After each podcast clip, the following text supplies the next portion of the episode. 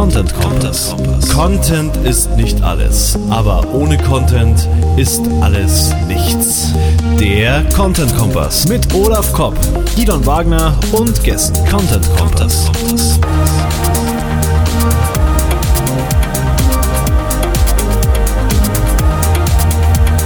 Content Kompass.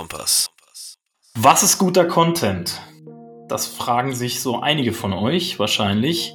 Äh, wir haben das Thema mal aufgegriffen und haben uns dazu zu unserer zweiten Folge in unserem Content Kompass eine sehr, sehr bekannte und kompetente Frau eingeladen, und zwar die Dr. Kerstin Hoffmann, aka der PR-Doktor. Aber bevor wir zu dem Interview kommen, äh, wo wir unter anderem das Thema äh, doch in, in sehr intensiv beleuchtet haben, wollen Gidon und ich uns ähm, mal über einige Beiträge, über die wir in den letzten Tagen gestolpert sind, kurz unterhalten. Gidon, bist du da? Ich bin da und ich höre dich. Schön, Sehr deine gut. Stimme zu hören. Grüße nach München, Gidon. Grüße nach Hannover. Hallo. Und toll, dass ihr dabei seid. Ja, natürlich, natürlich. Ich hoffe, ihr wart äh, von der ersten Sendung noch nicht so abgeturnt. aber wenn ihr hört, ihr hört ja gerade zu, also konnten wir euch cool begeistern, auch die zweite Sendung euch anhört. Ja, wir wie gesagt, eine Chance gekriegt. Wir haben einige, einige Links hier rausgesucht, die sind, findet ihr auch dann in den Show Notes. Ähm, ich würde mal anfangen mit einem Beitrag auf Absatzwirtschaft. Dort ging es um das Thema Markenidentität, wie man sie findet und wie nicht. So lautet der Titel. Ähm, da geht es im Kern, werden da so ein paar Tipps gegeben. Zum einen nicht in Nachbars Garten schielen, sprich man sollte sich nicht immer an den Wettbewerbern oder am Markt orientieren, um äh, seine eigene Markenidentität zu finden, sondern sollte da kreativ sein und, und eigene Wege gehen. Raus aus der Komfortzone ist der zweite Tipp äh, sich mit der eigenen Identität beschäftigen und auch mal neue Wege eingehen und, und eben aus der Komfortzone sich bewegen, sich, sich mal was trauen. Äh, keine Macht im Kompromiss, nichts Halbgares irgendwie machen aus Ängstlichkeit oder so. Es geht so ein bisschen einher mit raus aus der Komfortzone, sondern dass man äh, mutig, äh, mutige unternehmerische Entscheidungen trifft äh, dem Bauch, eigenen Bauchgefühl trauen, finde ich, finde ich gut. Dazu braucht man natürlich auch ein gutes Bauchgefühl. Das hat nicht jeder, das hat man, glaube ich, nur, wenn man äh, nach meiner Meinung ein gutes Wertegefüge auch äh, oder Wertegerüst äh, ausgeprägt hat, hat man auch ein gutes Bauchgefühl. Ähm, und deswegen sollte man äh, mehr auf seinen Bauch hören und nicht zu pragmatisch vielleicht auch an die Sache, wenn es um die eigene Markenentität geht, daran gehen. Ähm, ja, und alle mit an Bord nehmen, auch die Entscheider, schreibt, steht hier so schön in dem Artikel von der, die Autorin ist Irmgard Hesse. Ähm, ja, darum geht's halt im Endeffekt, das ganze Team auch mitzunehmen und nicht irgendwas in seinem stillen Kämmerlein irgendwie bezüglich der Markenidentität äh, zusammenzukochen und dann dann äh, die, die alle Beteiligten da irgendwie nicht mitzunehmen. Genau. Das ist ein sehr schöner Beitrag, fand ich, äh, der auch ein bisschen Meta-Ebene die Marken, Aufbau einer Markenidentität halt beleuchtet und da einige hilfreiche Tipps gibt. Hast du dazu was Hab zu sagen? Ja, du hörst mich schon einatmen, ja. oder? mich hat so ein bisschen auch an Persönlichkeitsentwicklung erinnert. Jetzt die, Head die Zwischenheadlines, mhm. so ähm, raus aus der Komfortzone etc. Ähm, keine Macht im Kompromiss, also ein bisschen auch Selbstfindung danach klangs. Mhm. Aber hat ja vielleicht, ist ja miteinander verknüpft, weil ein Unternehmen besteht ja auch immer einfach nur aus mhm. Menschen am mhm. Ende. Das prägt das mhm. Unternehmen. Ja, spannend. Genau, und dann das Thema, der zweite Post oder der zweite Beitrag ist vom, aus der Horizont zum Thema Influencer-Marketing, was ja immer gerade, was ja eigentlich die Sau ist, die in den letzten 12 bis 24 Monaten so durchs Dorf getrieben wird, immer im, im Marketing. Äh, ich persönlich finde, das, was heute als Influencer-Marketing bezeichnet wird, keine gute Richtung und auch kein groß, nichts groß Neues, weil so wie Influencer Marketing heute eigentlich, was, wie das heute definiert wird, ist es einfach nur ein neuer Paid-Kanal, wo Product Placement gegen Geld äh, eben angewendet wird oder, oder genutzt wird, und es ist aber eigentlich gar nicht so richtig um eine Beziehung geht zu dem Influencer, sondern einfach nur Geld fließt und der soll dann irgendwie mal ein Produkt in die, in die Kamera halten und das war's dann. Äh, ich bin eher ein Freund von Influencer Relations und weniger von dem, was man heute als Influencer Marketing bezeichnet. Und der Daniel Panrucker hat in einem Horizont-Beitrag äh, etwas zu den Evolutionsstufen äh, des Influencer-Marketing geschrieben und geht da auch so ein bisschen in die Richtung, dass das, wie es aktuell betrieben wird, dass zum Beispiel äh, das, das exorbitante Summen, wie im Fall zum Beispiel Kim Kardashian, irgendwie äh, angeblich 500 bis zu 550.000 Dollar pro Post äh, aufgerufen wird von solchen Influencern.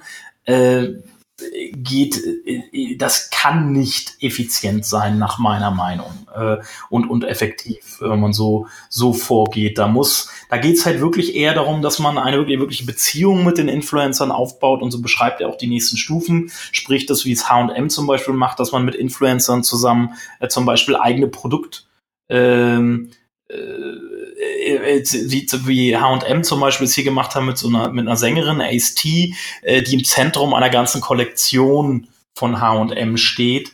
Oder dass im nächsten Schritt, in der nächsten Stufe wirkliche Kooperationen wie zwischen DM und der YouTuberin Bibi gemacht werden, wo halt eigene Produktlinien und Kollektionen halt dann in, in, in Zusammenarbeit mit so einem Influencer entworfen werden. Da entsteht dann ganz anderes Beziehungsgeflecht und dadurch ist auch der Einfluss, der, den dann die Influencer auf ihre Zielgruppe haben, natürlich viel größer, als wenn äh, man das nur als äh, bezahlte, bezahlte Anzeige oder bezahltes Product Placement im Endeffekt sieht. Wie siehst du das? Mhm. Ähm, wir sind ja keine Agentur. Ich bin auch nicht am Beraten, was das Thema angeht, aber mir gefällt dein Ansatz, wenn ich ihn richtig verstehe, dass man einfach mehr Einfluss nimmt, ähm, mehr gezielt Einfluss nimmt auf, äh, auf diese Öffentlichkeit der Influencer, sag ich mal, ähm, um dann ähm, eben organisch auch es geht, es geht im Endeffekt, sein, ne? Influencer ne? bedeutet ja im Endeffekt Einfluss. Äh, eine Influencer hat ja. Einfluss auf seine Zielgruppe. Ähm, und es geht ja. im Marketing allgemein heutzutage nicht mehr um Reichweite, sondern um, um eine Qualität, Qualität der Beziehungen. Ähm, sei ja. es in Richtung Influencern, ja. sei es in Richtung Kunden.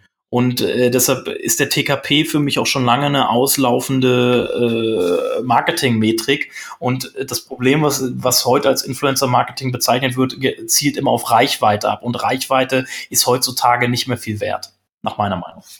Ja, Beziehungsweise, also ich finde, ich kenne es auch aus dem äh, E-Mail-Marketing zum Beispiel, äh, schreibe ich gerade einen Artikel drüber. Irgendwie, da ist ja auch so das Ding, ähm, klar ist eine, ist eine große Liste toll, wenn die Qualität mhm. hat. Dann, äh, dann habe ich wieder eine Reichweite zu äh, Nutzern, zu de bei denen ich die Permission habe, ähm, Kontakt mhm. aufzunehmen. Aber so dieses, dieses alte Reichweiten-Ding, das ja. meinst du ja, das ist sozusagen völlig für ein Genau, es, wirkt, es wirkt für mich halt so, als ob dieses Influencer-Marketing heutzutage als zusätzlicher neuer Kanal, Paid-Kanal genommen wird und so wird's auch behandelt. Aber das ist halt, das ist zu platt. Mhm. Das ist einfach zu platt. Stimmt, ja. Ja, oder irgendwie äh, so eine Blogparade veranstalten und irgendwie jedem so ein Produkt sponsern und soll er darüber schreiben, ist ja im Grunde nichts anderes, oder? Einfach äh, ja. bezahlt, ja. bezahlt. Äh, und jeder, und das ist halt offensichtlich, bei vielen ist es halt auch so platt gemacht, dass es offensichtlich äh, ist, dass es bezahlt ist und dann macht das, dann geht auch der Einfluss, geht dann flöten, den diese äh, Influencer dann auch äh, haben ja. könnten.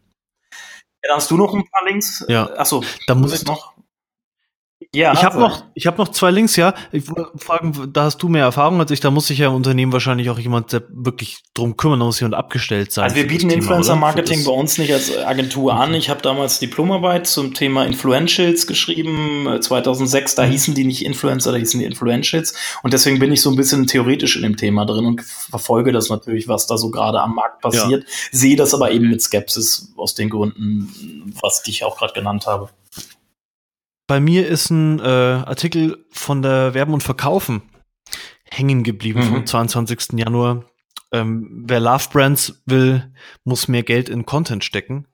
Und der hat einfach perfekt zu unserem heutigen Thema, ähm, zur Content-Qualität gepasst. Ja? Also ähm, das Content-Marketing wirkt, haben die meisten Unternehmen begriffen.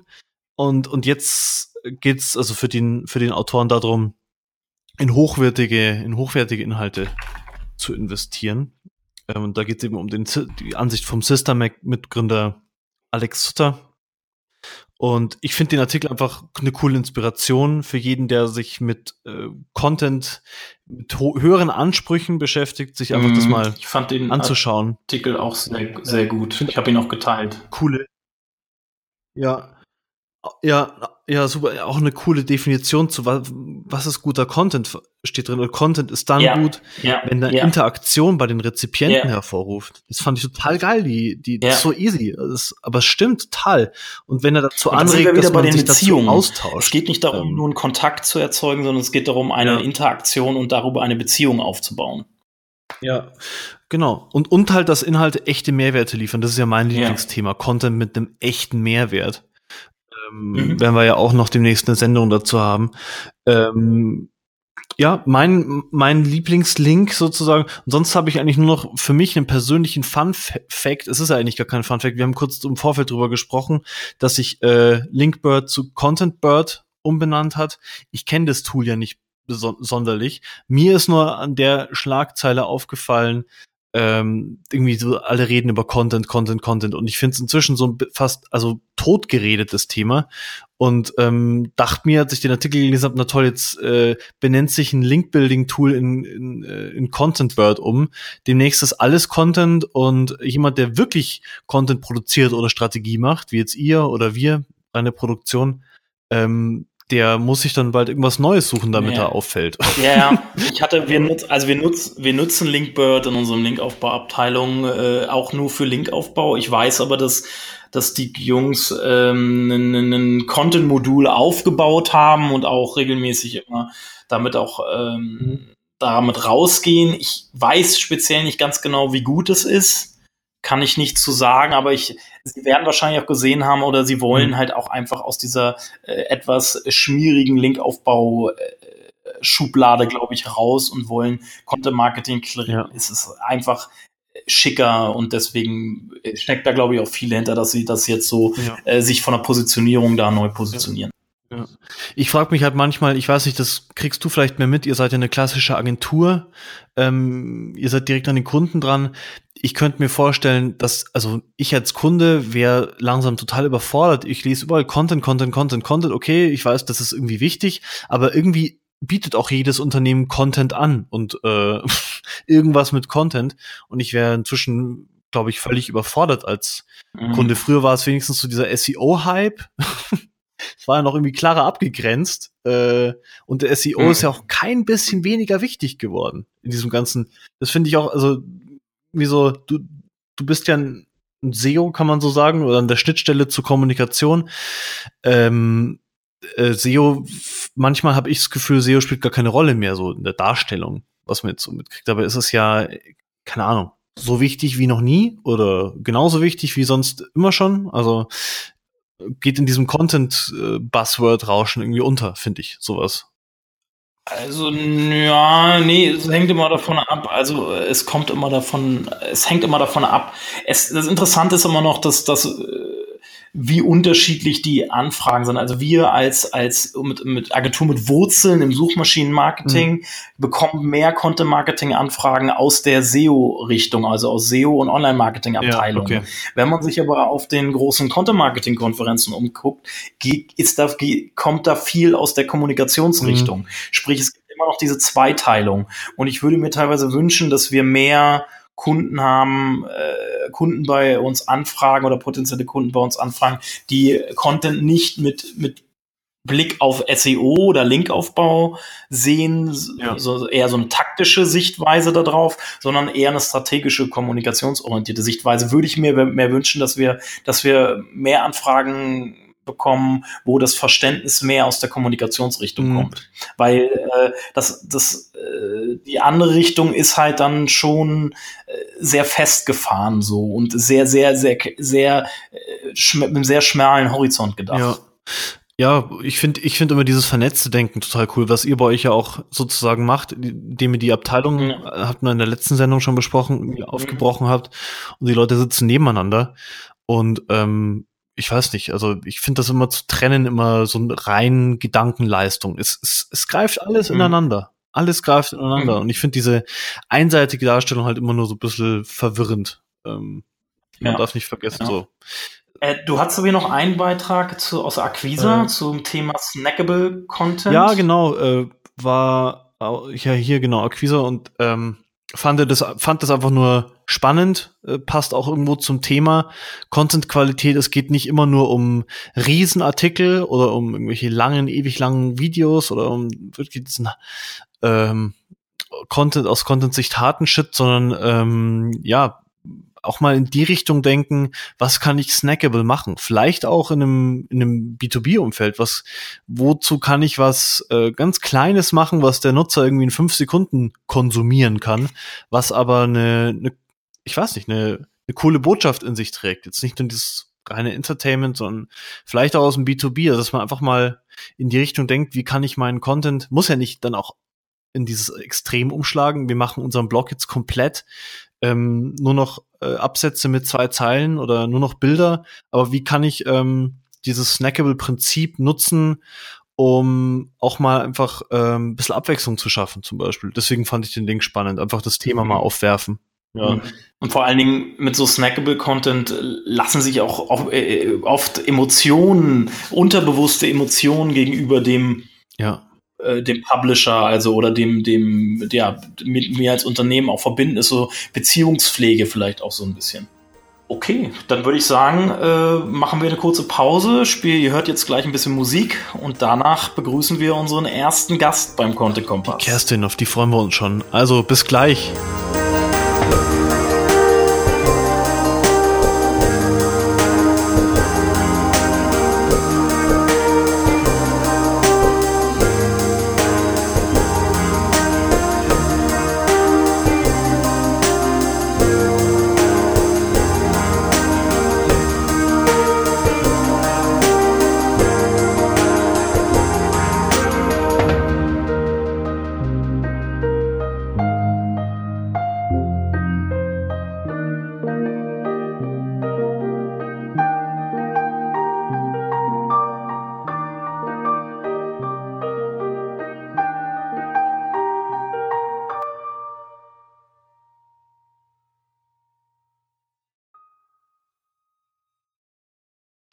Hallo Kerstin, Dr. Kerstin Hoffmann, unsere erste Gästin im Content Kompass. Herzlich willkommen. Ja, schön, dass ich da sein darf. Hallo Gidon, hallo Olaf. Hallo Kerstin wir haben, du bist ja unser erster Gast und wir haben im Vorfeld, haben wir diskutiert, ob wir dich jetzt vorstellen oder ob du dich selbst vorstellst. Wir sind uns, wir sind drauf gekommen, dass du dich selbst vorstellst. Ja. Du kannst es sicher am besten. Weiß ich nicht. Also der Vorteil, wenn einen jemand anders vorstellt, ist ja, der kann einen viel mehr loben, ne? als wenn man sich jetzt selber vorstellt. Ja, genau. Ich hätte dich auch ganz dick gelobt, dass du schon drei Bücher veröffentlicht hast und dass du eine Koryphäe bist und genau richtig für das Thema Content-Qualität, worüber wir heute sprechen. Dankeschön. Ähm, aber ich vergesse sicher irgendwas. Von daher. Äh, ich glaube, Genau. Ich glaube, es ist so echt, man, ja, genau. Wie würdest du dich, wie würdest du dich kurz und knapp beschreiben? Kannst auch gerne ein bisschen über deine Bu Bücher sprechen, die du bisher schon äh, veröffentlicht hast. Ich bin In fünf bis 50 Sätzen. ich war bei der Zeitung immer berüchtigt für meine kurzen Texte. Ich musste eigentlich erst in meiner Doktorarbeit lang schreiben lernen. Also ich bin Kommunikations- und Strategieberaterin oh, und das bin ich schon ziemlich lange. Und natürlich arbeitet man da mit den, auch mit den Medien, wenn es dann in die Medien geht, mit denen, die aktuell zur Verfügung steht, stehen. Deswegen geht es natürlich auch viel um digitale Kommunikation und um Content-Strategien natürlich. Also Kommunikationsstrategien in diesen Zeiten sind kaum mehr denkbar ohne Content-Strategien. Und eins meiner Themen ist auch das Thema wie gelingt es eigentlich in diesen Zeiten der Informationsüberflutung Sichtbarkeit zu bewahren, gerade als Unternehmen. Und deswegen sind auch die Markenbotschafter eins meiner Themen. Ja, du hast es schon gesagt, ich schreibe auch Bücher, ähm, ich lehre, lehre an einer Universität und ähm, ich habe einen Blog, das heißt PR-Doktor. Ich nehme an, genau. die Links schreibt ihr in die Show Notes. Ne? Auf jeden die Fall. Die Shownotes. Ich genau. hab, äh, da habe ich vielleicht schon eine Frage, weil du auch jetzt gerade die Wörter Content Strategie zum Beispiel in den Mund genommen hast. Ich habe eine, äh, das ist eine vielleicht eine persönliche Frage, ich weiß es nicht. Und zwar, äh, ich habe dein Buch Prinzip kostenlos. Ich glaube, das war mein erstes deutschsprachiges Content Marketing Buch, was ich gelesen habe, wenn ich es mal so benennen darf. Wirklich das erste Buch, was ich in Deutschland auch dazu gefunden habe. Aber du hast damals schon bei diesem Prinzip kostenlos den Begriff Content Marketing gar nicht groß erwähnt, obwohl es ja damals schon abzusehen war, dass es ein Hype-Thema wird. Das, und du benutzt es heute, heutzutage auch sehr dosiert im Gegensatz zu manchen anderen. Ähm, hat das einen bestimmten Hintergrund? Also tatsächlich, ähm, also man muss zunächst mal sagen, es gibt Vorgänger, es gibt auch Leute, die schon früher zu diesem Thema publiziert haben. Ja, ein ganz herausragender ist sicherlich der von mir sehr geschätzte Kollege Klaus Eck, der sich ja mhm. sehr verdient um das Thema gemacht hat. Es gibt viele andere, die mhm. kann man jetzt gar nicht alle aufzählen. Ja, Prinzip kostenlos. In der ersten Auflage kommt der Begriff Content Marketing nicht vor. Ich habe das ja so 2011 geschrieben, 2012 ist es erschienen. Ähm, da geht es um Content Marketing, aber das ist ein Einsteigerbuch gewesen, gerade für Wissensträger, für Berater, für Dienstleister, für Trainer.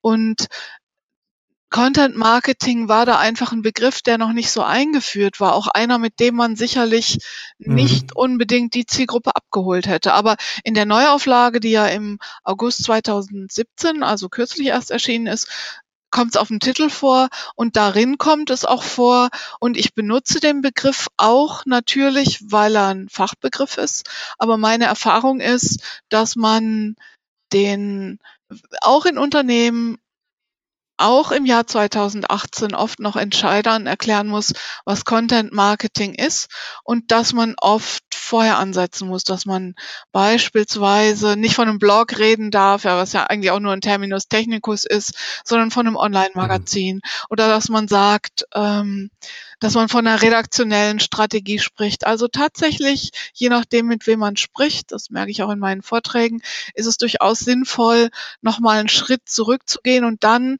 solche Fachbegriffe einzuführen und nicht davon auszugehen, dass jeder die schon kennt. Mhm. Äh, bevor wir jetzt in den, in den äh, fachlichen Teil des Podcasts irgendwie einsteigen, würde ich gerne noch mal ein bisschen zu, äh, auf dich persönlich eingehen, was du so privat machst. Ich krieg so mit, du gehst auf jeden Fall gerne joggen. Das äh, ist eine Leidenschaft von Aber dir. Wir Läufer sagen ja, nicht joggen, ne? Wir Läufer sagen ja laufen. Da muss ich dir direkt ins Wort fallen. Äh, ich bin ja auch Läufer. Ich benutze das Wort, glaube ich. Ja gut, ich benutze auch eher Laufen, aber äh, mir ist das Wort vielleicht falsch gerade rausgerutscht. Äh, also du läufst, ich glaube, ich glaube, du machst auch äh, äh, Yoga irgendwie was in die Richtung. Ne? Ja. Das, das haben wir im, im Vorabgespräch und beziehungsweise über Facebook, äh, über dein Facebook-Profil kriegt man das ja auch so ein bisschen mit. Was machst du noch sonst noch so, um so ein bisschen den Stress runterzufahren, abzuschalten, äh, so mal wieder aus dem Beruflichen ins Private so zu kommen? Ich bin ja privat ein ziemlich langweiliger Mensch, deswegen kann ich mit dem Begriff Life-Work-Balance auch nicht so viel anfangen. Ja, ähm, ich lebe ja auch, wenn ich arbeite, und ich habe auch tatsächlich sehr viel Arbeit in diesem Jahr, mehr Arbeit als je zuvor, aber wirklich das Privileg, dass ich Arbeit machen darf, die mir großen Spaß macht. Und es ist sicherlich auch ein ein Effekt, ein, eine Folge meines eigenen Content-Marketings, dass tatsächlich solche Kunden zu mir kommen, die passen. Oder man könnte es auch andersrum ausdrücken, denen, diejenigen, denen mein Gesicht oder mein Stil nicht passen, die kommen gar nicht erst. Ja. Insofern mhm. empfinde ich mhm. das als ganz, ganz großes Privileg. Und ja, natürlich habe ich auch Freizeit. Ich laufe wirklich viel. Also wenn es warm ist und im Sommer sind das, werden das auch dann schnell mal 20, 25 oder 30 Kilometer, allerdings nicht schnell. Ich mache mhm. Power Yoga, ja, das brauche ich auch auch für den Rücken. Ähm, ich hatte mal so ein Vierteljahr Pause, weil irgendwie mein Yoga-Lehrer das Studio gewechselt hat und dann hatte ich auch noch eine Grippe und dann wollte ich es wieder so beherzt im Flugzeug mein Handgepäck da in dieses Fach über den mhm. Köpfen heben, da sind ja acht Kilo und kriegte das plötzlich nicht mehr hoch. Also ähm, es ist wirklich auch einfach, um, um mich so fit zu halten. Ähm, ansonsten, ja, wie soll ich sagen, die, die besten Jahre meiner Freizeit gehören Netflix. das ist einfach. Das ist einfach, ohne Anstrengung. Genau, ja, ich gucke bin ja Trekkie, ja. Ich gucke ja sehr gerne Star Trek. Im Moment sind wir gerade wieder in Voyager ziemlich zu Ende, ja. Die, äh, wer, wer Star Trek Voyager noch nicht kennt, jetzt kommt ein Spoiler, ja. Die kommen jetzt die, demnächst wieder zur Erde zurück. Ich kenne das ja schon alles. Ähm, ja, wir wandern viel. Im Sommer fahren wir Fahrrad. Wir meditieren, mein Mann und ich all solche Sachen, aber es ist relativ unspektakulär. Und ich stricke natürlich. Ich habe wieder mit dem Stricken angefangen, seit ich so viel im Flugzeug und im Zug sitze, dann kriege ich, mein Kleiderschrank quillt schon über, ich habe so viele Pullover und Schals, weil ich so viel fertig kriege. So, also das. Da bist du, da bist du mit der Meditation und dem Yoga bist du genau richtig bei uns beiden Esoterik-Twins. Ich, ja, Alter, ich bin so ja der, der esoterischste Mensch, den ich kenne. Äh, zu Power Yoga habe ich einmal in meinem Leben ausprobiert. Ich hatte fünf Tage lang körperliche, richtig körperliche Schmerzen. Ich habe gedacht, ich werde, kriege die Krankheit meines Lebens. Oder ich, ich kann mich nicht mehr bewegen. Also ich mache fasse dieses Power Yoga nicht mehr an. ja gut, das ist halt, das ist immer wieder lustig, auch beim Yoga. Ähm wenn dann mal so, also wenn ein Teil, mein Yogalehrer ist auch so in so Fitnessstudios, der macht wirklich, wirklich tolles Yoga, ist der tollste Yogalehrer, den ich kenne, ja. Und da kommen manchmal so Kanten rein, ja. Und dann sagt der Yoga, Yogalehrer zu denen, also richtig so, so Muskelprotz, ja. Und dann sagt der Yogalehrer mhm. zu denen, sei vorsichtig, mach nur mit, was du kannst. Und wenn du nicht mehr kannst, mach eine Pause. Und dann gucken die so mhm. mitleidig auf uns Frauen, ja, die wir ja zum Teil schon, keine Ahnung, drei, vier, fünf Jahre Yoga, gucken die so mitleidig und denken so, haha, ja. Und nach einer halben Stunde sind die fertig und wir Personen immer noch munter vor uns sind. Ist halt viel eine Übungssache, aber Yoga ist eben nicht bestmöglich mitmachen, sondern Yoga ist auf dich hören und auch eine Pause machen, wenn du die brauchst und auf deinen Körper hören, mhm. was gut für dich ist. Aber gerade Männer, ich glaube, deshalb machen das auch mehr Frauen. Männer, gerade in so Gruppenkonstellationen, wollen natürlich immer beweisen, wie, wie stark sie sind. Und dann, dann merken, werden sie irgendwann merken, dass sie, dass das da, dass sie das ins Verderben treibt, wenn sie so ein Power Yoga oder Bikram Yoga Stunde mal mitmachen. Naja, Bikram Yoga ist ja, mache ich auch nicht. Da Bikram Yoga habe ich gehabt. Bikram Yoga hatte ich gemacht. 38 Grad, ja. War, ja, ja, genau. Ich habe noch nie so geschwitzt, selbst in der Sauna. ja, das ist, das ist aber schon. Ja, ich glaube ja nicht so an dieses Männer-Frauen-Dings. Ja, ich habe ja nicht so Männer.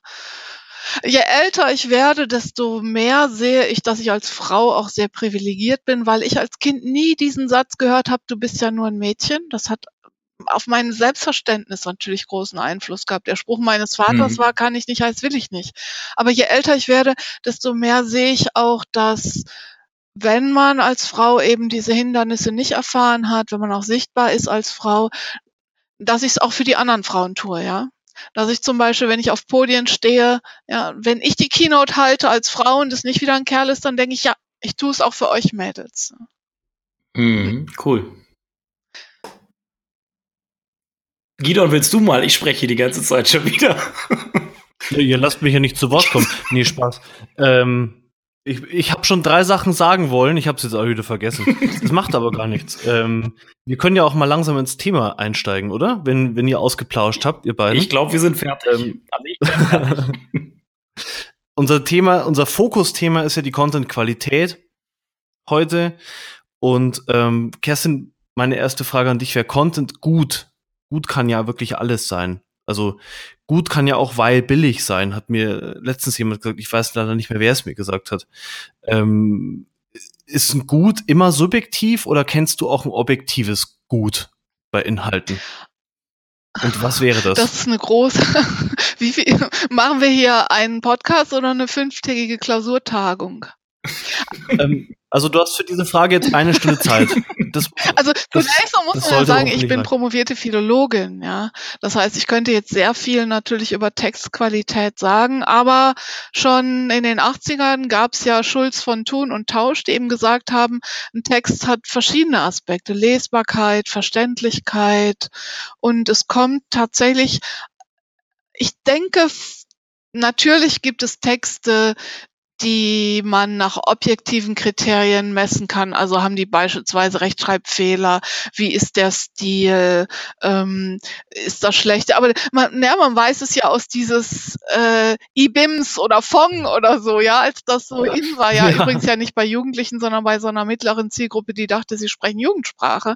Ähm, da kann ja durchaus ein mhm. bewusst falscher Text auch gut sein, weil er die Zielgruppe erreicht. Also ich denke, im Content Marketing, wenn wir jetzt über Content Marketing sprechen und nicht einfach über Texte, wir sprechen ja über Content, das heißt über Inhalte, die in irgendeiner Weise etwas vermitteln wollen in der, in der Kommunikation. Also ich denke, die Qualität hat zwei Aspekte über sowas wie Ästhetik hinaus. Zum einen erfüllen sie das Bedürfnis derjenigen, die sie erreichen sollen. Ja. Und zum anderen erfüllen sie die Ziele des, des also wenn man von Send, das Sender-Empfänger-Modell ist ja eigentlich überholt, weil wir ja von Gesprächen, Dialogen, Multilogen sprechen. Aber wenn man jetzt einen Satz nimmt, hm. zunächst mal kommen sie beim Empfänger so an, wie der Sender es beabsichtigt hat und erfüllen sie das Bedürfnis eines eines Nutzers, eines Empfängers, eines Gesprächspartners. Das sind die zwei Fragen, die man sich stellen muss. Und ähm, mhm. das erste ist natürlich immer, was nützt es dem Empfänger oder meinem Gesprächspartner? Ja, Menschen tun ja Dinge nur aus zwei mhm. Gründen. Schmerz vermeiden, Belohnung erhoffen. Und deswegen befasse ich mich auch nur mit einem Inhalt, wenn er für mich in irgendeiner Weise einen Wert hat. Aber natürlich geht es nicht nur darum, dass der, der Inhalt einen Wert haben muss für den Empfänger oder Gesprächspartner, sondern wenn wir über Content Marketing sprechen, muss er ja dann auch meinen, den strategischen Zielen des Unternehmens äh, mhm. zutragen. Ja, das heißt, äh, auf mhm. deren Kommunikationsziele und strategische Ziele einzahlen und in der Regel soll er ja eine Interaktion erzeugen. Also am, am Ende mhm. dieses Gesprächs oder dieses Lesens oder dieses Videoanschauens oder dieses Podcast anhörens oder was auch immer, soll ein Erkenntnisgewinn stehen, ein Nutzen für den Empfänger, aber natürlich auch ein Nutzen für den Absender, ja. Jetzt könnte man mhm. zurückfragen, mhm. welchen Zweck verfolgt ihr mit dem Podcast? Hm. Also ich hatte da kurz, ich hatte dazu ja auch so eine Nutzen-Zweck-Matrix mal aufgezogen bei in einem Blogbeitrag, Beitrag, wo es um Content-Klassifizierung, Attribuierung nimmt. Du hast jetzt viel von Text gesprochen. Jetzt weiß ich, dass einige da draußen mit Sicherheit sagen würden, ja, warum reden immer für, über Text? Und Marco Young würde jetzt sagen, ja, was mit Video und dies und das. Würdest du da dieselben äh, äh objektiven Qualitätsmerkmale ansetzen wie bei einem Text, weil wir haben ja auch äh, Content, der vielleicht ein bisschen leichter ist, wo die Substanz vielleicht nicht so tief ist und ähm, ähm, wo, wo, wo vielleicht so ein unterhaltendes Video, sag ich mal, ne? was ja auch natürlich einen Nutzen hat. Ne? Ja, also ich denke, es geht um jede Form von Content und das ist eben ganz wichtig, dass Inhalte ja heute nur zu einem zu einem Teil und einem auch vielleicht immer geringer werdenden Teil Text sind. Aber im Grunde mhm. ist ja die Basis jeden Inhalts doch ein Text. Und selbst wenn du ein Video ohne Text und ohne Wort hast, hat es ja immer ein Storyboard. Jede, ja. mhm. Aber auch ein mhm. Bild hat ja eine Aussage. Und insofern gilt das für jede Art von Content. Zumindest im Content mhm, Marketing. Mhm. Aber es gilt letztlich auch für Urlaubsfotos. Warum zeigst du jemandem Urlaubsfotos? Ja, das hm. kann ganz unterschiedliche Gründe haben. Du ja. möchtest ein schönes Erlebnis teilen oder du möchtest zeigen, was für ein cooles Hotel du dir leisten konntest oder du möchtest denjenigen unterhalten, du möchtest die Freundschaft äh, stärken, du möchtest etwas gemeinsam erleben. Im Leben geht's ja auch immer um Zugehörigkeit. Ja. Auch das, es gilt im hm. Grunde für jeglichen Inhalt in jeder Form. Hm. Ja, ich, ich finde diese Formatdiskussion äh, immer so ein bisschen irgendwie, ich weiß nicht, äh, rein theoretisch, weil wir machen jetzt hier einen Podcast, äh, danach veröffentlichen wir den, aber veröffentlichen dazu nochmal Shownotes. Die machen wir nicht als Podcast, dann bräuchten wir wieder äh, Podcast, Shownotes zum, äh, zu den Shownotes ja, vom Podcast, drauf. sondern wir veröffentlichen es als Text. Ja, kann man schlecht drauf. Könnten natürlich ein Video machen, die Shownotes als Video. Also es ist doch einfach nur eine Situation Interpretationsfrage, ob ich jetzt Text, Video oder also da würde da würde ich da würde ich vielleicht gleich mit einer Frage von mir anschließen, weil sie gut reinpasst. Und zwar ähm, wo ist er hier genommen? Welchen, wie welchen, wo ist die sucht die Frage? Gut, da genau, welches, welches Content-Format für welchen nutzen? Also angenommen, so durch audiovisuelle Formate kann man natürlich Emotionen vielleicht ein bisschen besser transportieren als über ein Text oder wie siehst du das? Ich denke, das äh, hängt auch davon ab, wie gut jemand texten kann. Also man kann auch mit, Mhm, also ja. ich meine, in Hm. früh, ganz frühe Zeiten, als die Menschen noch nicht lesen konnten, da war ja einfach Unterhaltung sehr oft szenisch. Dass beispielsweise Mhm. irgendwelche Szenen vorgespielt wurden, ja. Spielleute, auch Musik übrigens ist ja auch Content, ja. Und dann konnten die Menschen lesen Genau. und es gab, gibt ja nun eine lange Geschichte von Romanen und die erzeugen ja auch Emotionen. Denk nur an die Leiden des jungen Werther, ja, die man ja fast verbieten wollte, weil es eben so viele Nachahmer gab. Also tatsächlich kann ja Text auch Emotionen wecken, aber natürlich ist ein, ein Multimed eine multimediale Herangehensweise sinnvoll. Es gibt ja auch unterschiedliche Typen, auch im Lernen. Manche Leute lesen lieber Texte. Also ich lese beispielsweise, um was zu lernen, Ja. viel lieber Text, als dass ich mir ein Video angucke, weil ich einfach viel schneller lesen, weil ich einfach sehr schnell lesen kann und damit Zeit spare. Auch Podcasts oder Videos stelle ich oft auf doppelte Geschwindigkeit, um, um Krass. Zeit zu sparen. Ich lese halt. Ich bin sehr ein, ein visueller Typ. Es gibt aber Leute, die sind eher auditive Typen. Es hat ja auch was mit der Situation zu tun. Wer, wer jeden Morgen eine Mhm. Stunde im Berufsverkehr ist, der hört sich natürlich gerne einen Podcast an. Oder im Auto höre hör ich auch gerne Podcasts. Mm, Das wandelt sich auch. Das wandelt sich auch wirklich, ja. Und Tutorials, Erklärungen. Ich kann natürlich lange Sachen textlich erklären, aber oft ist es leichter, das einfach mal im Video zu zeigen. Ja. Also wenn Mhm. zum Beispiel Mhm. Waschmaschinendichtung kaputt geht. Natürlich kann ich mir einen Text angucken, das ist aber relativ langweilig. Oder ich stelle mir den Computer daneben, ein YouTube-Video und mache das dann Sch- Schritt für Schritt nach, was da erklärt wird. Oft ist Ja. die Kombination ja auch super. Also ich habe ein eigenes Projekt, da blogge ich selber und ich mache, nachdem ich den Blogartikel geschrieben habe, mache ich ein Video dazu. Also weil es Spaß macht, weil es ein cooler Ja, Lied also ich ist. habe Machst ja du auch so? im, im vergangenen Jahr mit Videos angefangen und ich habe auch nach und nach angefangen, das will ich jetzt wieder aufnehmen, wenn mal die Arbeit etwas weniger wird, also angefangen, auch meine Blogbeiträge sozusagen ver zu verfilmen. Ja, toll, ja. Und Ja. da ist halt für jeden was dabei. Und ich würde mir sogar, ich würde sogar so weit gehen, dass ich mir ein Video gern anschaue. Ich lasse mich berieseln.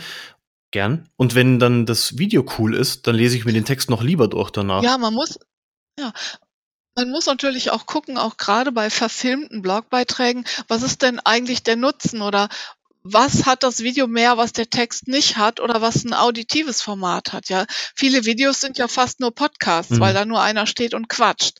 Dann habe ich natürlich die nonverbalen Mhm. Signale, ich sehe einfach den Menschen, ich erlebe den. Wenn jetzt neue Kunden zu Mhm. mir kommen, die Mhm. haben eigentlich sich immer schon Vortragsvideos mit mir angeguckt und die wissen einfach, wie ich mich anhöre, wie ich mich anfühle, wie ich kommuniziere. Die haben oft das Gefühl, die kennen mich Hm. schon. Ja, aber man muss sich wirklich bei jeder Form fragen, was rechtfertigt diese Form? Was unterscheidet die von was anderem? Und wenn ein Video letztlich nur ein vorgelesener Blogbeitrag ist, ohne Einblendungen und ohne alles, muss man sich wirklich fragen, mache ich da nicht besser einen Podcast draus oder lasse ich die Textform bestehen? Wo, wir- Mhm. wo wir gerade drüber sprechen, ich glaube, der Zweck, wenn wir Zweck und Nutzen, Zweck oder du hast es gesagt, Unternehmensziel, ich nenne es Unternehmenszweck, äh, das ist so der Eigennutzen und der Nutzen und dann noch den differenziert vom Nutzen für den Konsumenten. Ich, also ich als Konsument tu, habe ein Fokus, ich, also es ist vielleicht ein persönliches Problem für mich, ich habe ein Fokusproblem. Ich kann mich bei einem Text mehr auf den Inhalt konzentrieren, weil sobald ich was Optisches noch dazu habe, Inhalt und visuell dazu kommt, kann ich mich, glaube ich, nicht so inhaltlich drauf einlassen, weil ich dann mehr darauf achte, wie agiert die Person, weil ich dann audiovisuell halt bin und ich, das mag aber bei mir auch ein persönliches Fokusproblem sein. Und wenn es um den, um den Zweck geht, zum Mhm. Beispiel Zweck, Zweck für dich jetzt als Person, kommen wir später auch noch zum Thema Personenmarke und äh, wie man sich äh, persönlich positioniert. Ich glaube, da spielt neben dem Inhalt, glaube ich, genau das, dieses, dieses, dass man den Menschen sieht und wahrnimmt, halt eine sehr große Rolle, was beim Text nicht so, so präsent rüberkommt als Eigenzweck. Naja, dann. das ist halt auch immer eine Frage des Formates. Was wir ja im Moment im Grunde ähm, unausgesprochen tun, ist, wir sprechen hauptsächlich über Ratgebertexte in Blogs. Es gibt ja viele andere Formen. Jetzt guck dir mal zum Beispiel, also die, die Kids, ja, die sind ja Mhm. jetzt schon ganz anders geprägt als wir auch einfach in ihrem Medienkonsum. Für die ist das ja völlig normal. Ja, und du kannst zum Beispiel ein Video, wo jetzt so ein YouTube-Star beispielsweise seinen Tag darstellt oder Schminktipps gibt, oder Schminktipps gibt oder was weiß ich, das kannst du ja gar nicht mhm. als Blogbeitrag machen. Da geht es ja um das nee, unmittelbare das Erleben. Oder was ich auch sehr gerne mache, mhm. Instagram Stories. Die haben oft gar nicht so einen hohen Informationswert, sondern das sind eher so Schnappschüsse mhm. aus meinem Alltag, wo ich was teile. Hm. Ich gucke mir auch gerne von anderen Leuten die Instagram-Stories an und sehe einfach, wo die gerade sind, was die erleben, wie sich das da anfühlt und so. Das sind ja ganz unterschiedliche Formen. Und ich glaube, wenn man systematisch daran geht, muss man einfach, es gibt ja nicht nur einen Unternehmenszweck oder ein übergeordnetes Kommunikationsziel, sondern jeder Inhalt hat ja auch eine andere Funktion. Aber was spielt in der Realität eine Rolle? In der Realität spielt doch eigentlich hauptsächlich so das Beratende eine Rolle, oder? Mm, nee, nee.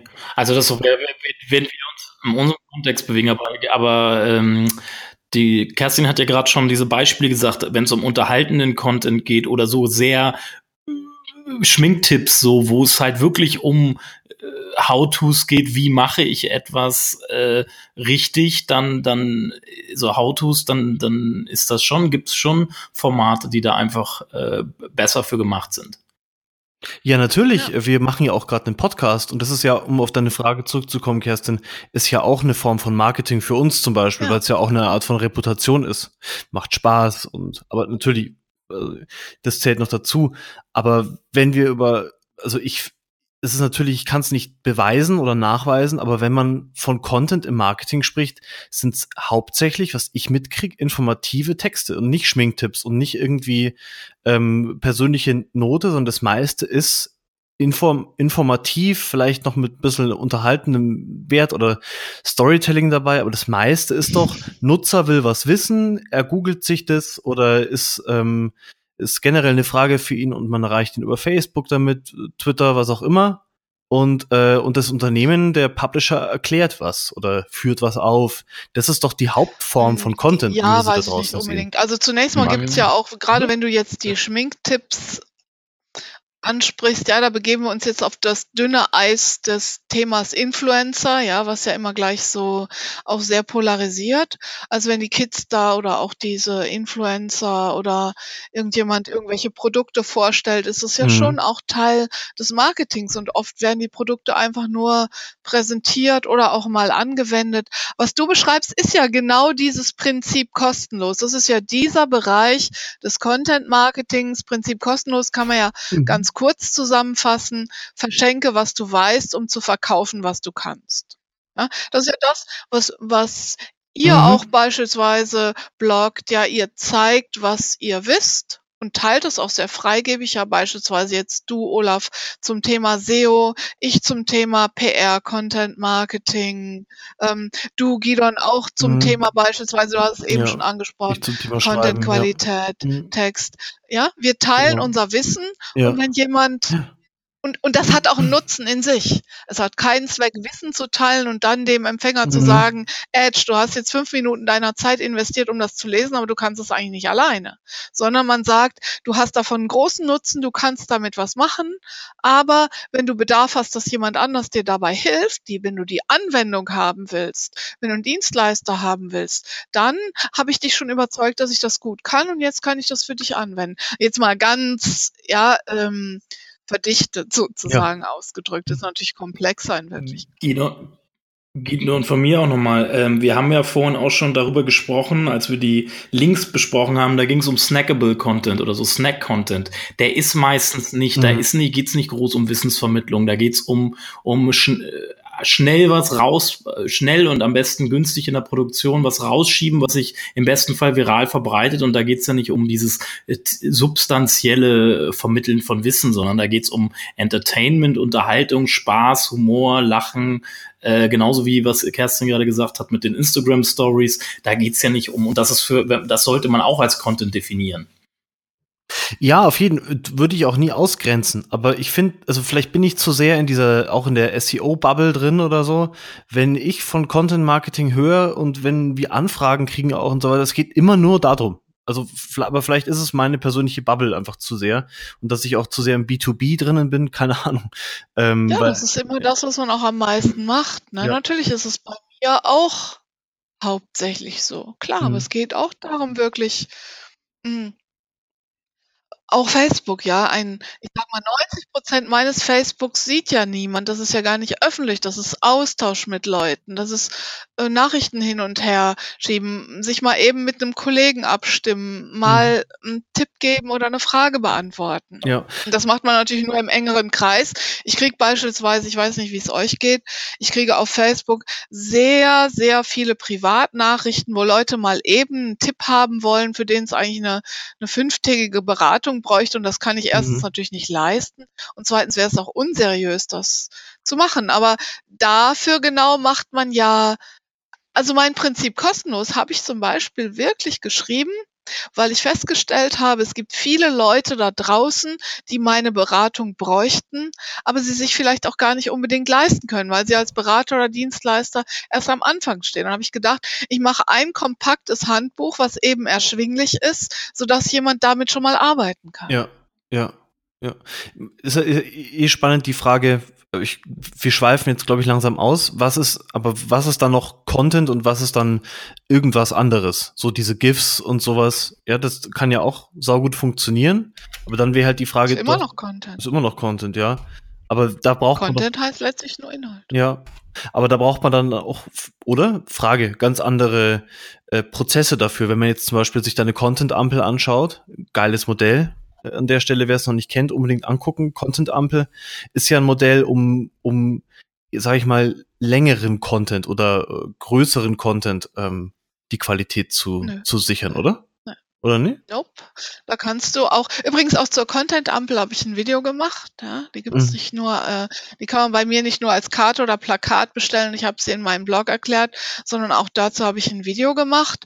Und da kannst du im Grunde jeglichen Inhalt, ein kurzes Bild, ein GIF, ein Bild mit einer Bildunterschrift, eigentlich jeder Inhalt, der einen Sender oder einen, und einen Empfänger hat und der ein Kommunikationsziel hat, kannst du damit prüfen. Auf die mhm. Länge kommt es eigentlich nicht an. Mhm. Es geht, nur da ging es mir wirklich darum, warum ich die Content-Ampel entwickelt habe, die ja sieben Kriterien abfragt. Ja, Relevanz, Timing, Emotion, Beziehung, Story, Nutzen, Interaktion, ging es darum, dass es in der Content-Strategie im Content-Marketing immer sehr schöne Modelle und Handbücher gibt und man mhm. auch sehr gut erarbeitet Kommunikationsziele und ich dann aber in der Arbeit festgestellt habe mit meinen Kunden, dass es oft schwer hält, das im Alltag wirklich konsequent durchzuziehen. Und da habe ich gedacht, man braucht ein einfaches taktisches Modell, wo man schnell zack, zack, zack, zack, zack einen Inhalt abchecken kann, wo stehe ich denn damit?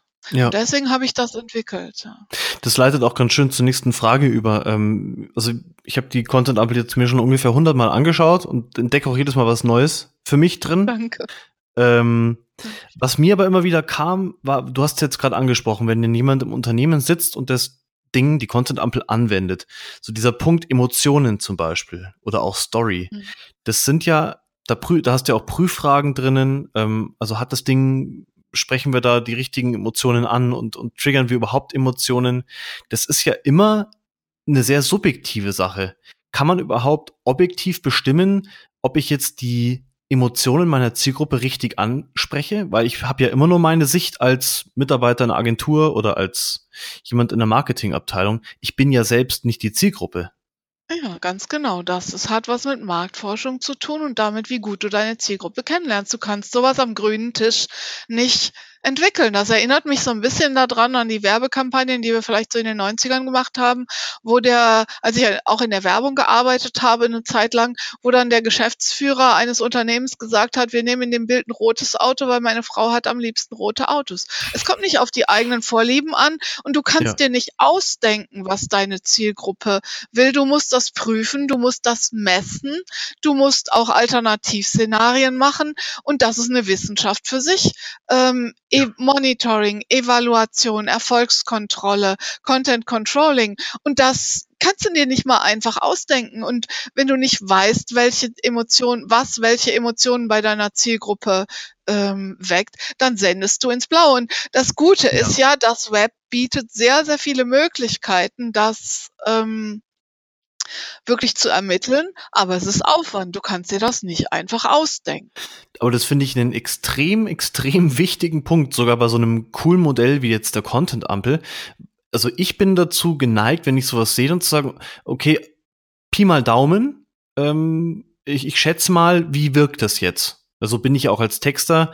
Ähm, ich habe dann eine Person vor Augen und sage, okay, ich überlege, wie wirkt dieser Text auf die Person, wie viel Zeit will die, will die sich nehmen. Aber wenn man das strategisch angeht und so übergeordnet, finde ich das einen total wichtigen Punkt, was du gerade gesagt hast. Man muss es wirklich rausfinden, was wirkt auf meine Zielgruppe so, wie ich es will. Und ich äh, finde das ein total, äh, also ich weiß nicht, ähm, ja. hat so noch nie jemand so klar gesagt. Doch, glaube ich schon. Nicht, also zunächst mal muss man, also da schon, glaube ich, aber die Content-Ampel ist ein taktisches, ein operatives Tool. Die ersetzt keine Content-Strategie. Und wenn du mhm. eine Content-Marketing-Strategie machst, dann kennst du deine Zielgruppen, dann hast du evaluiert, dann bist du mit denen im Gespräch. Und es geht im Content-Marketing nicht um Senden, Senden, Senden, sondern es geht ganz viel darum, drum, erstmal zu empfangen, zu evaluieren, zu, mit den Leuten zu sprechen, rauszufinden, was die wollen. Ja? Und mhm. deswegen, die Content-Ampel ersetzt keine Content-Strategie. Du kannst dir nicht statt einer mhm. Content-Strategie irgendwelche Inhalte ausdenken und die dann mit der Content-Ampel prüfen, sondern du musst erst eine Strategie haben, du musst deine Bezugsgruppen kennen, du musst im Gespräch bleiben, du musst Werkzeuge und Mechanismen haben, um den Erfolg mhm. deiner Inhalte zu prüfen, auch um Conversion zu prüfen. Und nur dann kann die funktionieren. Das ist ein taktisches Tool, was das vereinfacht, aber es ersetzt keinesfalls eine strategische Erarbeitung. Und das glaube ich, das ist ganz wichtig, dass du das nochmal angesprochen hast. Vielen Dank. Ja, Vielleicht kurz äh, das Zuhören, was du gerade angesprochen hast. Ich glaube, das ist die schwerste Disziplin von vielen Marketern, weil Marketern, Persönlichkeitstypen, die im Marketing arbeiten, sind oft eher Sender als Empfänger, um jetzt mal das äh, Sender-Empfänger-Modell mal zu missbrauchen dafür. Sie senden halt, sind, sind es gewohnt, permanent zu senden und mit dem Zuschauern fällt es vielen Marketern gefühlt, äh, ich schließe mich da nicht komplett aus, äh, gar nicht so leicht. Ja, das mag ja sein, aber es ist halt die Frage, machst du deinen Beruf gut oder nicht so gut, ja? Naja, auf jeden Fall. Aber es ist, es fällt ja, also es gibt ja, ich, ich, mir fällt es auf, dass im Marketing halt eine bestimmte Typus von Mensch arbeitet. Und äh, diese Typus Mensch sind oft eher sehr extrovertierte, also senderorientierte Sender. Menschen. Mhm. Also so und denen fällt es natürlich äh, von der Natur her leichter zu senden, als mal ruhig zu sein und zuzuhören. Ja, und man kann ja auch Fragen stellen, ja. Auch ein Elevator Pitch mhm. ist ja am besten, wenn er eigentlich ein paar Fragen stellt und dann schweigt. Mhm. Also ja. wenn jemand mich fragt, was machen Sie denn beruflich? Kann ich den natürlich fünf Minuten zutexten, solange soll ja ein Elevator Pitch eigentlich gar nicht sein, oder zwei Minuten zutexten, oder ich kann ins Gespräch mit demjenigen kommen und herausfinden, wo mhm. seine Schmerzpunkte, wo seine Bedürfnisse sind und dann an seinem Beispiel besprechen, was ich dann halt mache. Ja. Ich finde total wichtig, wir reden über Content-Qualität ähm, und gut was ist gut? So, das ist ja irgendwo, ähm, was ist gut genug für uns? So, die Frage muss man sich ja eigentlich stellen. Ist das gut genug, was wir hier machen? Die stelle ich mir zumindest immer wieder. Und ich finde es ganz wichtig, dass du gesagt hast, es kommt auf die Strategie an, die dahinter steckt. Ja. Und ähm, die bestimmt, ob das gut ist oder nicht. Ja, auch bei so einem Aus Pod deiner Erfahrung. Ja, Entschuldigung. Ja. Bei so einem du bist ja, mehr, mhm, ich merk's mir. bei so einem Podcast? Ja, bei so einem Podcast wie diesem, ja. Der ist ja. gut wenn die Leute zu Ende zuhören. Der ist nicht gut, wenn die nach anderthalb Minuten abschalten, ja. Ja. Und für mich, für mich ist der gut, wenn die Leute danach sagen, ich habe mindestens eine wichtige Sache für mich gelernt, die ich jetzt in meinem Alltag anwenden kann. Hm. Das ist, das ist mein Anspruch, mein persönlicher an dem Podcast. Schön. Äh, kurze Frage zu der Strategie nochmal. Du kommst ja auch viel, du bist ja viel unterwegs, auch wahrscheinlich in Unternehmen. Ähm, wie viele Unternehmen arbeiten jetzt mit so einer Strategie, wie wie du drüber gesprochen hast, auch mit dieser Zielgruppenkenntnis. Ist das Tendenz die Regel oder eher noch die Ausnahme? Also zunächst mal ist ja das immer zutiefst auch von der eigenen Wahrnehmung geprägt, ja. Und Unternehmen holen mich natürlich auch, um solche Strategien aufzubauen und das zu etablieren. Und zunächst mal muss man ja sagen, wenn ich in ein Unternehmen komme, einer der ersten Sätze, die ich immer höre, ist ja, wir haben eigentlich viel zu wenig Ressourcen dafür. Und dann sage ich immer, würde es Sie trösten oder frustrieren, wenn ich Ihnen sage, dass das in allen Unternehmen so ist, ja. Es gibt ja mhm. zwischen dem Optimum und dem Minimum immer irgendwo das Machbare. Und das Optimum an Zielgruppenermittlung und all sowas kann man fast nie realisieren, weil mhm. so ein, so ein Change zu machen, und das mache ich in vielen Unternehmen im Moment, ein Change von zur digitalen Kommunikationsstrategie, was sehr viel auch mit internen Strukturen zu tun hat. Das ist eigentlich im Moment die Aufgabe überhaupt. Wie organisieren wir Change in der Kommunikation? Wie organisieren wir digitale Kommunikation auch intern? Wie sind wir transparent ins Unternehmen? Das ist ein irrer Kraftakt. Und da hat man einfach oft nicht Zeit, ein halbes Jahr zu evaluieren. Aber man kann das ja mit kleinen Schritten machen. Man kann beispielsweise anfangen, in Social Media in Gespräche einzutreten. Man kann vernünftig vernünftiges Monitoring etablieren. Und das ist sehr unterschiedlich, mhm. wie gründlich das passiert. Aber jetzt einen irren Content-Sendeaufwand zu betreiben, ohne zu wissen, an den man sendet, dann würde ich immer erst dafür plädieren, langsamer zu starten, weniger auszusenden und einen Teil der Ressourcen darin zu investieren, zu gucken, wie tickt denn eigentlich unsere Zielgruppe? Oder User-Generated ja. Content ist ja auch ein wichtiges Thema. Mhm. Beispielsweise. Mhm, gute Frage, nett, etc. Ja. ja. Also und Mhm. Ja. Was ich total wichtig und spannend finde, ist auch immer die Keyword-Analyse. Ähm, in dem Kontext höre ich von der ganz selten was, weil du sagst Monitoring und Social Media. Man kann ja unglaublich viel über eine Keyword-Analyse auch rausfinden. Ja. Was, was geben Leute ein? Mhm. Über ein Longtail auch. Ja. Also ähm, vielleicht an der Stelle ähm, ist ja sicher auch bei dir im Kopf immer mit drin, oder? Die, die Google-Sache. Ja, absolut. Ähm, Man muss eben immer klar machen, ja. Mhm. Man, man kann zum Beispiel nicht Pressearbeit, in, weil man Zeitung liest. Ja. Und genauso wenig kann man digitale Kommunikation, weil man digitale Kommunikation, weil man schon mal ein YouTube-Video gesehen hat. Das sind eben mhm. Handwerke mhm. und da spielen verschiedene Handwerke zusammen. Und mhm. das kostet eben zum Teil auch einfach Geld. Ja, wer selber mhm. hochwertige Dienstleistungen verkauft, Warum sollte der beispielsweise nur mit kostenfreien Tools arbeiten? Aber natürlich müssen die Ressourcen und die Budgets äh, vernünftig verteilt sein. Und ich habe auch manchmal so das Gefühl, manche Leute gehen rum und tun so, als wäre dieses digitale Rocket Science. Als wäre das irgendwie so was ganz, mhm. so Schweine im Weltall, was nur irgendwie ein paar eingeweihte Esoteriker können und die bringen denen jetzt alles neu bei. Selbst Keyword-Analyse folgt ja zu, ich sag mal, 90 Prozent den den Gesetzmäßigkeiten dieses wunderbaren Tools, das wir zwischen den Ohren haben, nämlich dem gesunden Menschenverstand. Ja. Mhm, und ja, ja.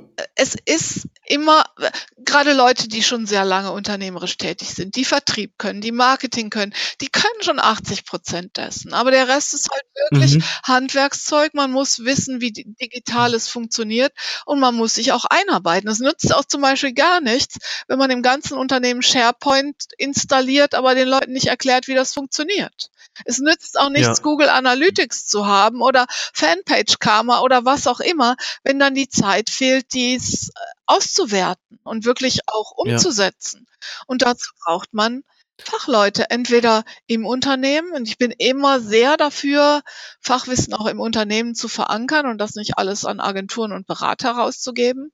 Auch mein Ziel ist immer, mich in so einem Prozess schrittweise überflüssig zu machen und das im Unternehmen zu verankern.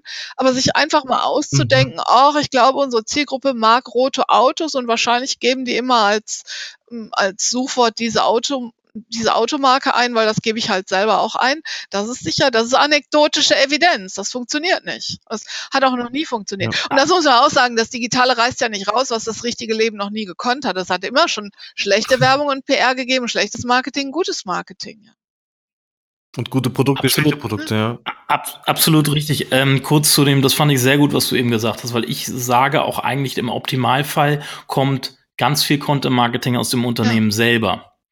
Das ist, weil, weil wer, also ich bin da, vielleicht wird mir Gideon als Texter dafür, als äh, Textagentur oder als Textdienstleister da widersprechen, aber ich bin meine, ich meine, dass, dass, dass im Optimalfall auch Großteile der Content-Produktion im Unternehmen selber äh, verankert werden sollte, weil da sitzen nun mal in dem besten Fall die Leute, die sich mit den Angeboten am besten auskennen. Mhm. Denn externer Dienstleister muss sich immer reinarbeiten und wird höchstwahrscheinlich nicht die Erfahrung äh, aufbringen können in, in, Bezug auf das Angebot wie, einen, wie, wie die Leute, die da selber arbeiten. Kurz zu ja. dem, zu, kurz zu dem Lass Thema ich kurz dazu was sagen. Vielleicht, da widerspreche ich dir überhaupt nicht. Ich finde es sogar extrem super, wenn Unternehmen das Inhouse lösen. Ähm, die meisten oder die besten unserer Aufträge sind, wo wir halt zugeschaltet werden, wenn mal eine Lastspitze da ist. Die machen, die haben ihre eigenen Redaktionen, Agenturen oder ja, hauptsächlich Agenturen oder größere äh, Marketingabteilungen, die haben ihre eigenen Redaktionen und die rufen uns dazu, wenn sie halt jemanden brauchen. Und die haben auch die Prozesse, um mit jemandem wie uns zusammenzuarbeiten überhaupt. Also mhm. wenn jemand daherkommt und sagt, ich habe irgendwie nur mich und ich habe nur Geld und mhm. äh, schreib mal mhm. Texte, das funktioniert nicht mhm. in der Regel. Mhm. Ja. Also es ist schwierig, wenn in den Unternehmen wirklich keine Ressourcen dafür frei sind ja. und die denken, ich, ja. ich gebe zwei Geld und damit wird regelt sich das von alleine. Äh, kurz nochmal zu der Zielgruppe. Ähm, wir, man, wenn man in so eine Keyword-Recherche-Analyse einsteigt, brauchen wir immer so Einstiegspunkte und diese Einstiegspunkte müssen vom mhm. Kunden kommen. Mhm. Dabei fällt mir oft immer auf, dass Kunden ähm, nie ihre Vertriebs- und Service-Mitarbeiter sensibilisieren, dass sie die Fragen archivieren ja. und aufschreiben, die die Kunden genau. ja. stellen. Mhm. Äh, und wo man die, die man als Einstieg für sowas echt gut nutzen kann. Wie ja. sieht das bei dir aus? Siehst du das? Ist das bei deinen Kunden auch so, dass da überhaupt nicht bei den, ich sag mal, bei den Front-Mitarbeitern, die tagtäglich mit den Kunden in Kontakt stehen, dass da irgendwie eine wirklich ein, ein fester Workflow ist, dass Fragen wirklich festgehalten und notiert werden? Ja, also zunächst mal noch zu diesem Texting. Ich glaube schon, dass man Text outsourcen kann. Ich habe ja sehr sehr lange auch wirklich als Texterin gearbeitet und ich glaube, bestimmte Genres muss man eben einfach beherrschen.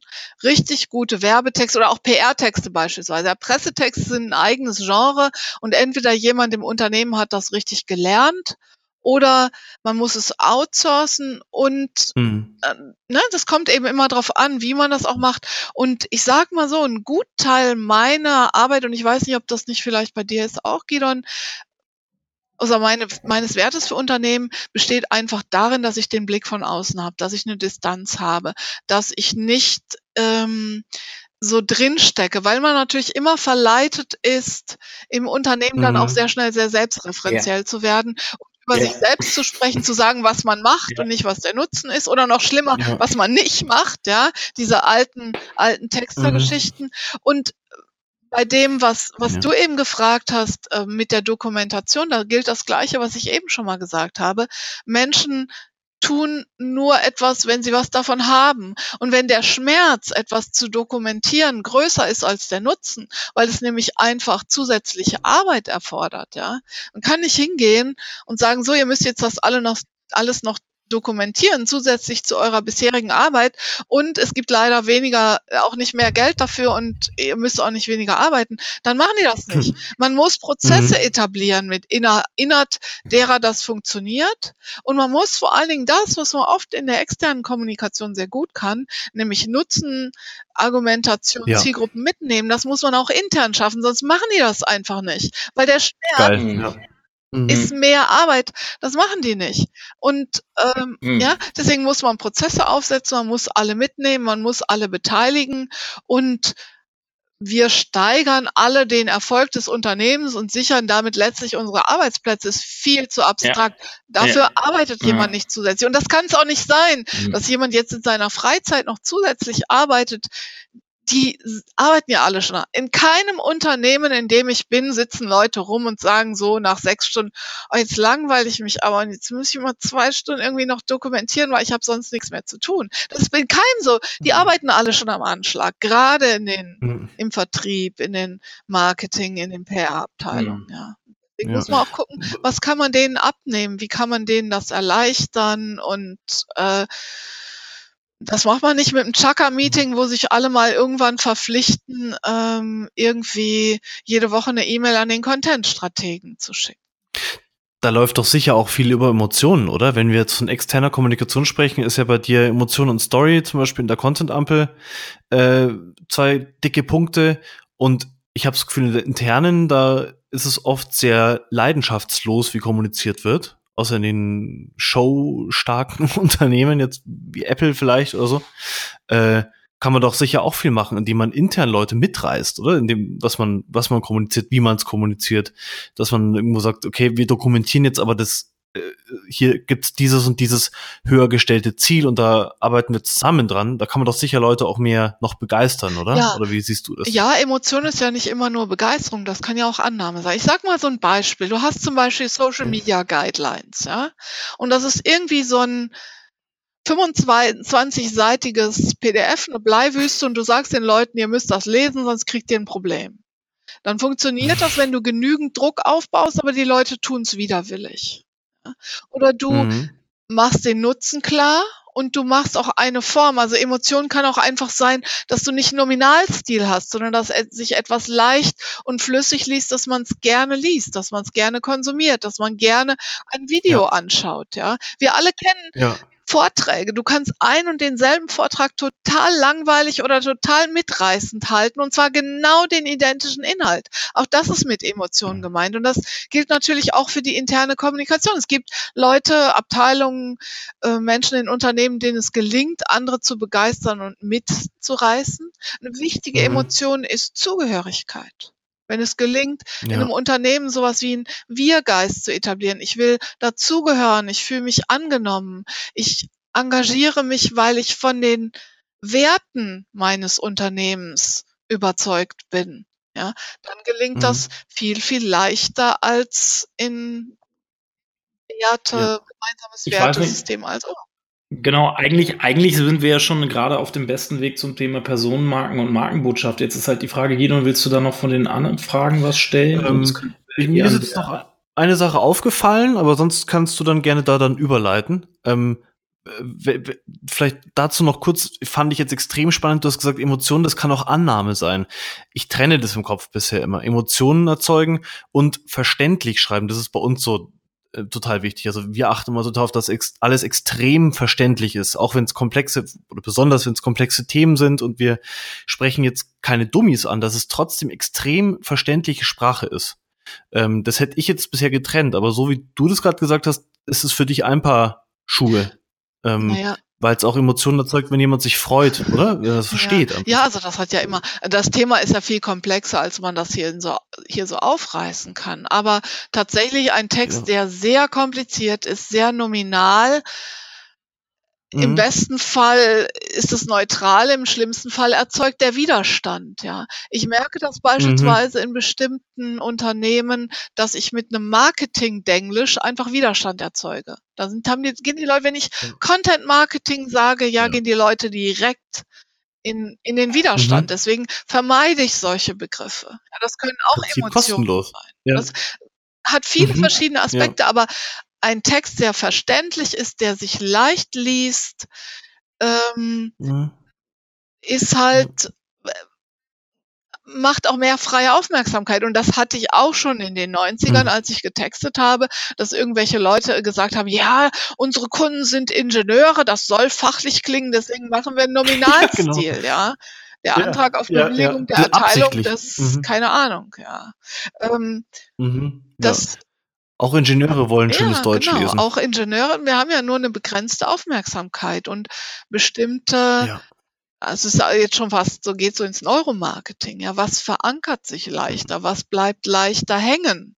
Und sehr lange, Ja. komplizierte Schachtelsätze bleiben oft nicht hängen und man merkt es ja, ich weiß nicht, ob, habt ihr schon mal irgendwas gelesen und ihr seid richtig wütend geworden, weil euch der, der Autor oder der Sprecher oder was weiß ich einfach sich nicht die Mühe gemacht hat, wenigstens mal seine Sätze in äh, verständliche Abschnitte zu unterteilen?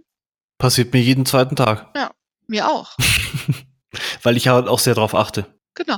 Und ich meine, du hast natürlich eine hohe Motivation, dich mit Texten auseinanderzusetzen, weil du beispielsweise dafür bezahlt wirst. Ja. Aber intrinsisch, wenn, wenn das Mhm. nur nice to have ist und du hast einen Text, der ansprechend ist und einen, der nicht ansprechend ist, dann liest du oder schaust du nicht weiter. Ja, es gibt ganz viele Texte, die, da lese ich die ersten Zeilen und höre dann auf zu lesen, weil, weil ich sag, nee, ja, und, und das, zu faul. Ja, genau. Das gilt ja für auditive Formen genauso. Du kannst ja auch ganz langsam sprechen und genau das Gleiche sagen und alle steigen aus. Oder du hast halt eine lebhafte ja. Stimme. Ich gestikuliere jetzt zum Beispiel beim Sprechen auch. So wie ich auch einen mhm. Vortrag halten würde. Und ich glaube, dass man das auch hört. So wie man Lächeln durch ein Telefon hört. Ja. Und es gibt hm. garantiert Leute, Absolut. die das nervt, wie ich spreche oder wie ihr sprecht. Aber das ist eben, mhm. Attraktion bedeutet immer auch Selektion. Ja. Ja, ja absolut. Ja. Kommen wir, wir können zum nächsten Thema kommen. Ich habe ne, so eine Dummi-Frage okay. davor, oder, Olaf? Äh, ja, ich würde würd kurz nochmal einleiten. Okay. Äh, du, ja, du, neben diesem ganzen Content-Strategie-Thema und so hast du jetzt einen zweiten großen Themenblock für dich so erschlossen, äh, und zwar das Thema äh, Personenmarken, Markenbotschafter. Äh, in Unternehmen. Ähm, ja, Gidon, ja. du kannst die Einstiegsfrage Genau, als wir vorbereitet haben, habe ich ja gesagt, dieses Markenbotschafter, ich kann mit dem Wort immer nichts anfangen, weil das damit verbinde ich Leute, die auf Instagram Produkte testen für mich. Äh, sowas. Ähm, was ist für dich ein Markenbotschafter? Ja. Oder was ist ein Markenbotschafter? Also zunächst mal ist ein Markenbotschafter eine sichtbare Person oder eine Person, die für ein Unternehmen Gesicht zeigt, beispielsweise für deren Werte steht, für deren Produkte steht. Und natürlich kann das, die Begrifflichkeit an sich ist schwierig, ja. Influencer, Brand Ambassadors, Markenapostel, Markenbotschafter, keine Ahnung. Ja. Ich gehe da so heran. Und es gibt ja auch Testimonials, gibt's auch noch. Ja, du kannst beispielsweise ja, was häufig gemacht wird, ich glaube, die BVG hat so eine Kampagne, dass die echte Menschen aus dem Unternehmen auf Werbeplakaten inszenieren, statt irgendwelche Models zu nehmen. Ja, das ist dann aber Werbung ja. beispielsweise.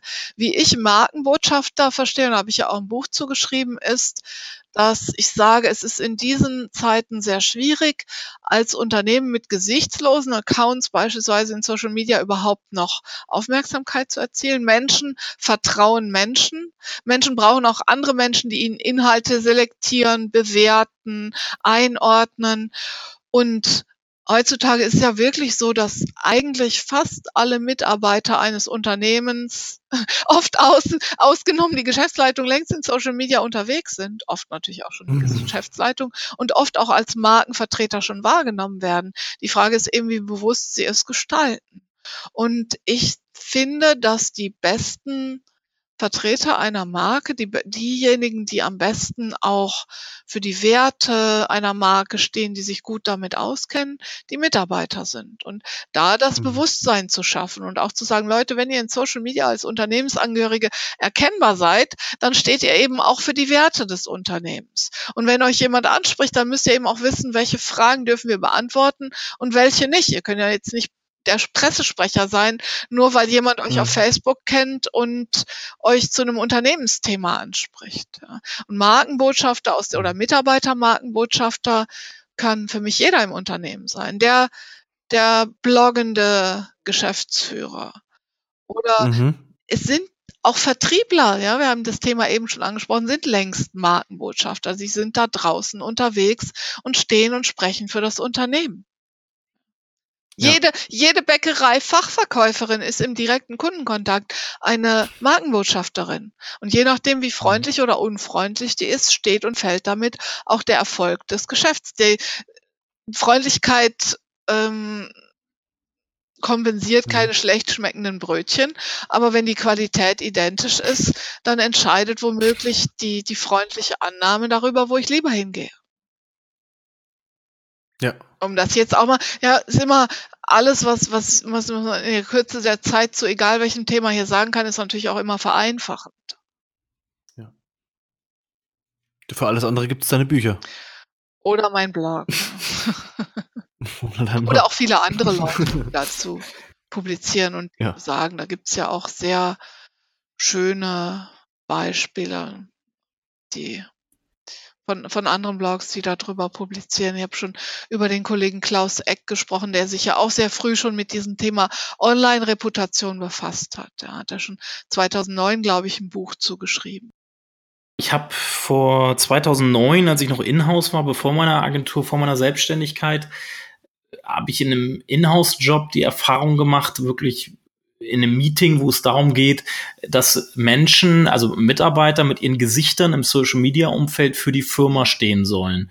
Da kam es, äh, alle haben zuerst gesagt, ja, Social Media Marketing müssen wir machen. Und dann kam es zu dem Punkt, ja, wer geht jetzt mit seinem Gesicht raus und postet Dinge äh, aus dem beruflichen Kontext zu der Firma in seinem Namen? Und dann haben ja, sie alle zugemacht. Hm.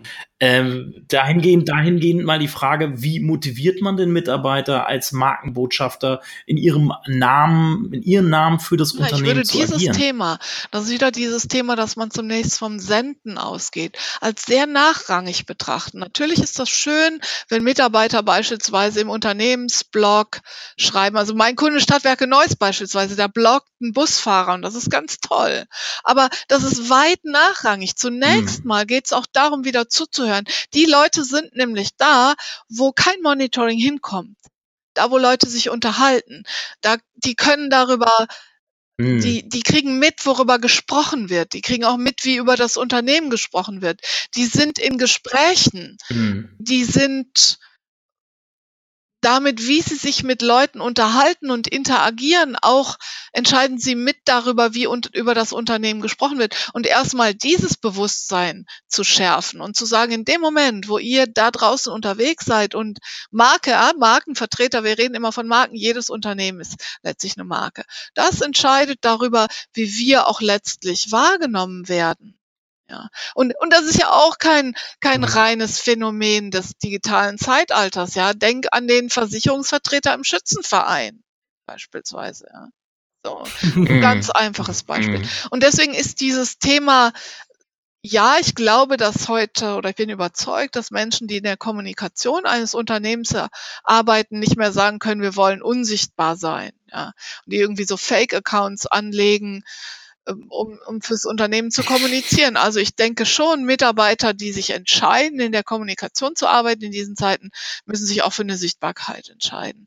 Aber man kann das nicht erzwingen und es geht zunächst mal darum, ein gemeinsames Werte- und Markenverständnis zu herzustellen und zwar wirklich mit allen. Ja, da geht es auch um Strukturen, um mhm. Wertschätzung, darum, ob Unternehmen überhaupt in diesen digitalen Zeiten Strukturen haben, die sowas erlauben, auch Menschen zu ermächtigen, auch eine Fehlerkultur zu haben. Wenn Leute sagen, nee, ich zeige mich nicht da draußen und ich sag nichts, dann ist das oft auch deswegen, weil es gar keine Fehlerkultur im Unternehmen ist. Wenn die nämlich da einen Fehler machen oder das Falsche sagen, kriegen mhm. sie einen drüber. Ja? Warum sollten die das tun? Mhm. Schmerz, mhm. Belohnung. Ja, wenn der. Schmerz größer ist, in dem Moment, wo ich was falsch mache, äh, kriege ich einfach einen drüber und bin schuld. Da mache ich das natürlich nicht.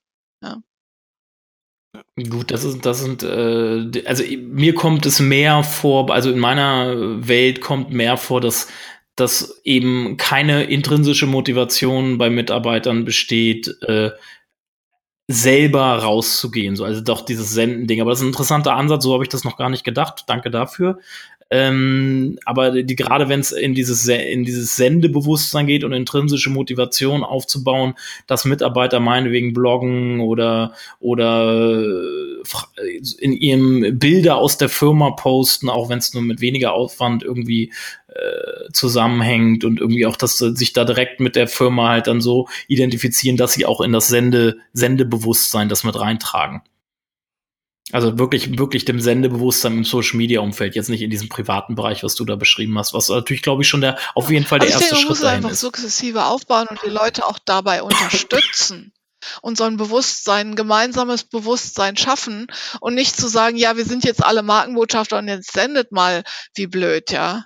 Wer macht das denn, ja? Wer fängt denn an, sozusagen, dann denken die ja, soll ich jetzt in meinem Freundeskreis Werbebotschaften aussenden? Mhm. Das macht ja. ja, keiner. Da, da, da verscherzt es sich ja im Zweifel mit seinen Freunden. Das ist genau dieses Thema mit der intrinsischen Motivation. Und wenn ich denjenigen zunächst mal wertschätze als jemand, der, der in Gesprächen drin ist, der mir auch zurückmelden kann, wie wird über unser Unternehmen gesprochen und ihm, ihm helfe, das sukzessive aufzubauen. Und da geht es auch wieder um Fachwissen. Ja, man muss die Leute schulen, man muss sie unterstützen, man muss auch Social Media Guidelines nicht als Regelwerk, sondern als Unterstützung betrachten. Und ich sage mal ein ganz einfaches Beispiel. Das fängt damit an, dass beispielsweise alle im Unternehmen, die bei Xing oder LinkedIn sind, die gleiche Schreibweise in der Firmenbezeichnung benutzen. Da hapert es nämlich oft schon dran. Mhm. Dann hast du irgendwie auf, mhm. auf Xing fünf unterschiedliche automatisch erzeugte Firmenseiten, weil die Mitarbeiter irgendwie der eine hat GmbH und Co. KG dran geschrieben, der andere nicht. Der dritte hat gar nicht das Unternehmen, sondern seine Business Unit beschrieben. Ja, da fängt schon an. Ja. Und, und das sind kleine Schritte. Du kannst mit mhm. kleinen Schritten starten und du brauchst eine Strategie. Wenn man sowas taktisch angeht oder in der Außenwirkung, dann funktioniert das nie. Das ist Kosmetik. Mhm. Du brauchst für Kommunikation ein professionelles Verständnis, eine Strategie und du brauchst, du musst alle Bezugsgruppen mitnehmen und dazu auch deren Bedürfnisse erkennen, um ihnen Nutzen zu vermitteln. Sonst kann es nicht funktionieren. Mhm. Klingt trotzdem irgendwie total zäh. Also, oder nee, komplex. Ist nicht zäh, ist einfach professionelle nee? Kommunikation, ne? Ja, ja, aber wenn ich tausend Mitarbeiter habe, das ist schon, das ist ja eine Mammutaufgabe. Ähm, naja, Kommunikation ist wie Autofahren. Es verbraucht am Anfang am meisten Sprit. Mhm. Ja. Man mhm. muss halt fragen, was will man, mit welchem Budget kann man das machen und wie kann man klein anfangen.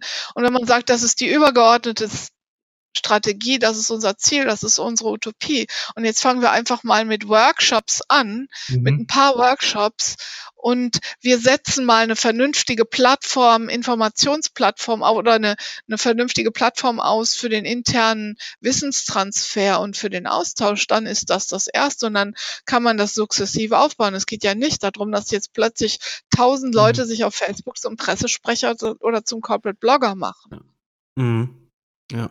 Also aber braucht auf jeden Fall jemanden, der so ein Projekt schon mal durchgeführt hat, sonst ähm, macht man eine Million Fehler, die man vermeiden kann. So klingt es für mich.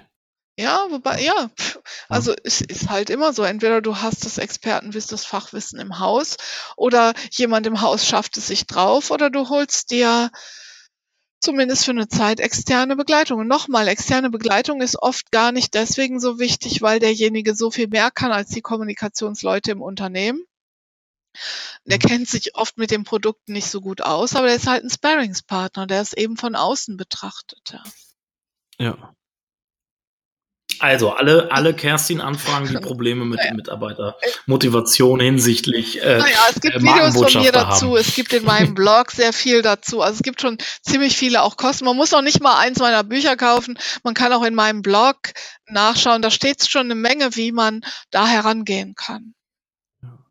Und sobald dann äh, Mitarbeiter Content produzieren, braucht man dann ja auch dafür wieder unter Umständen, wenn man es noch nicht hat, eine neue Organisation, oder? Also ich weiß nicht, Redakteure, die die Rolle des Redakteurs übernehmen oder des Lektors, ähm, ja, diese ganze, oder hat einen riesen Rattenschwanz hinten auch dran. So naja, also eher kein Rattenschwanz, sondern muss vorher, also die fangen ja nicht plötzlich an, Content zu produzieren. Ja. Das ist eher die Ausnahme. Man muss eben wirklich eine Strategie haben und sich auch überlegen, wie können die die Ressourcen haben, ja. Mhm. Und dann ja, genau. kann man das halt schauen. Klar, das ist eben immer Content-Strategie. Ja. So.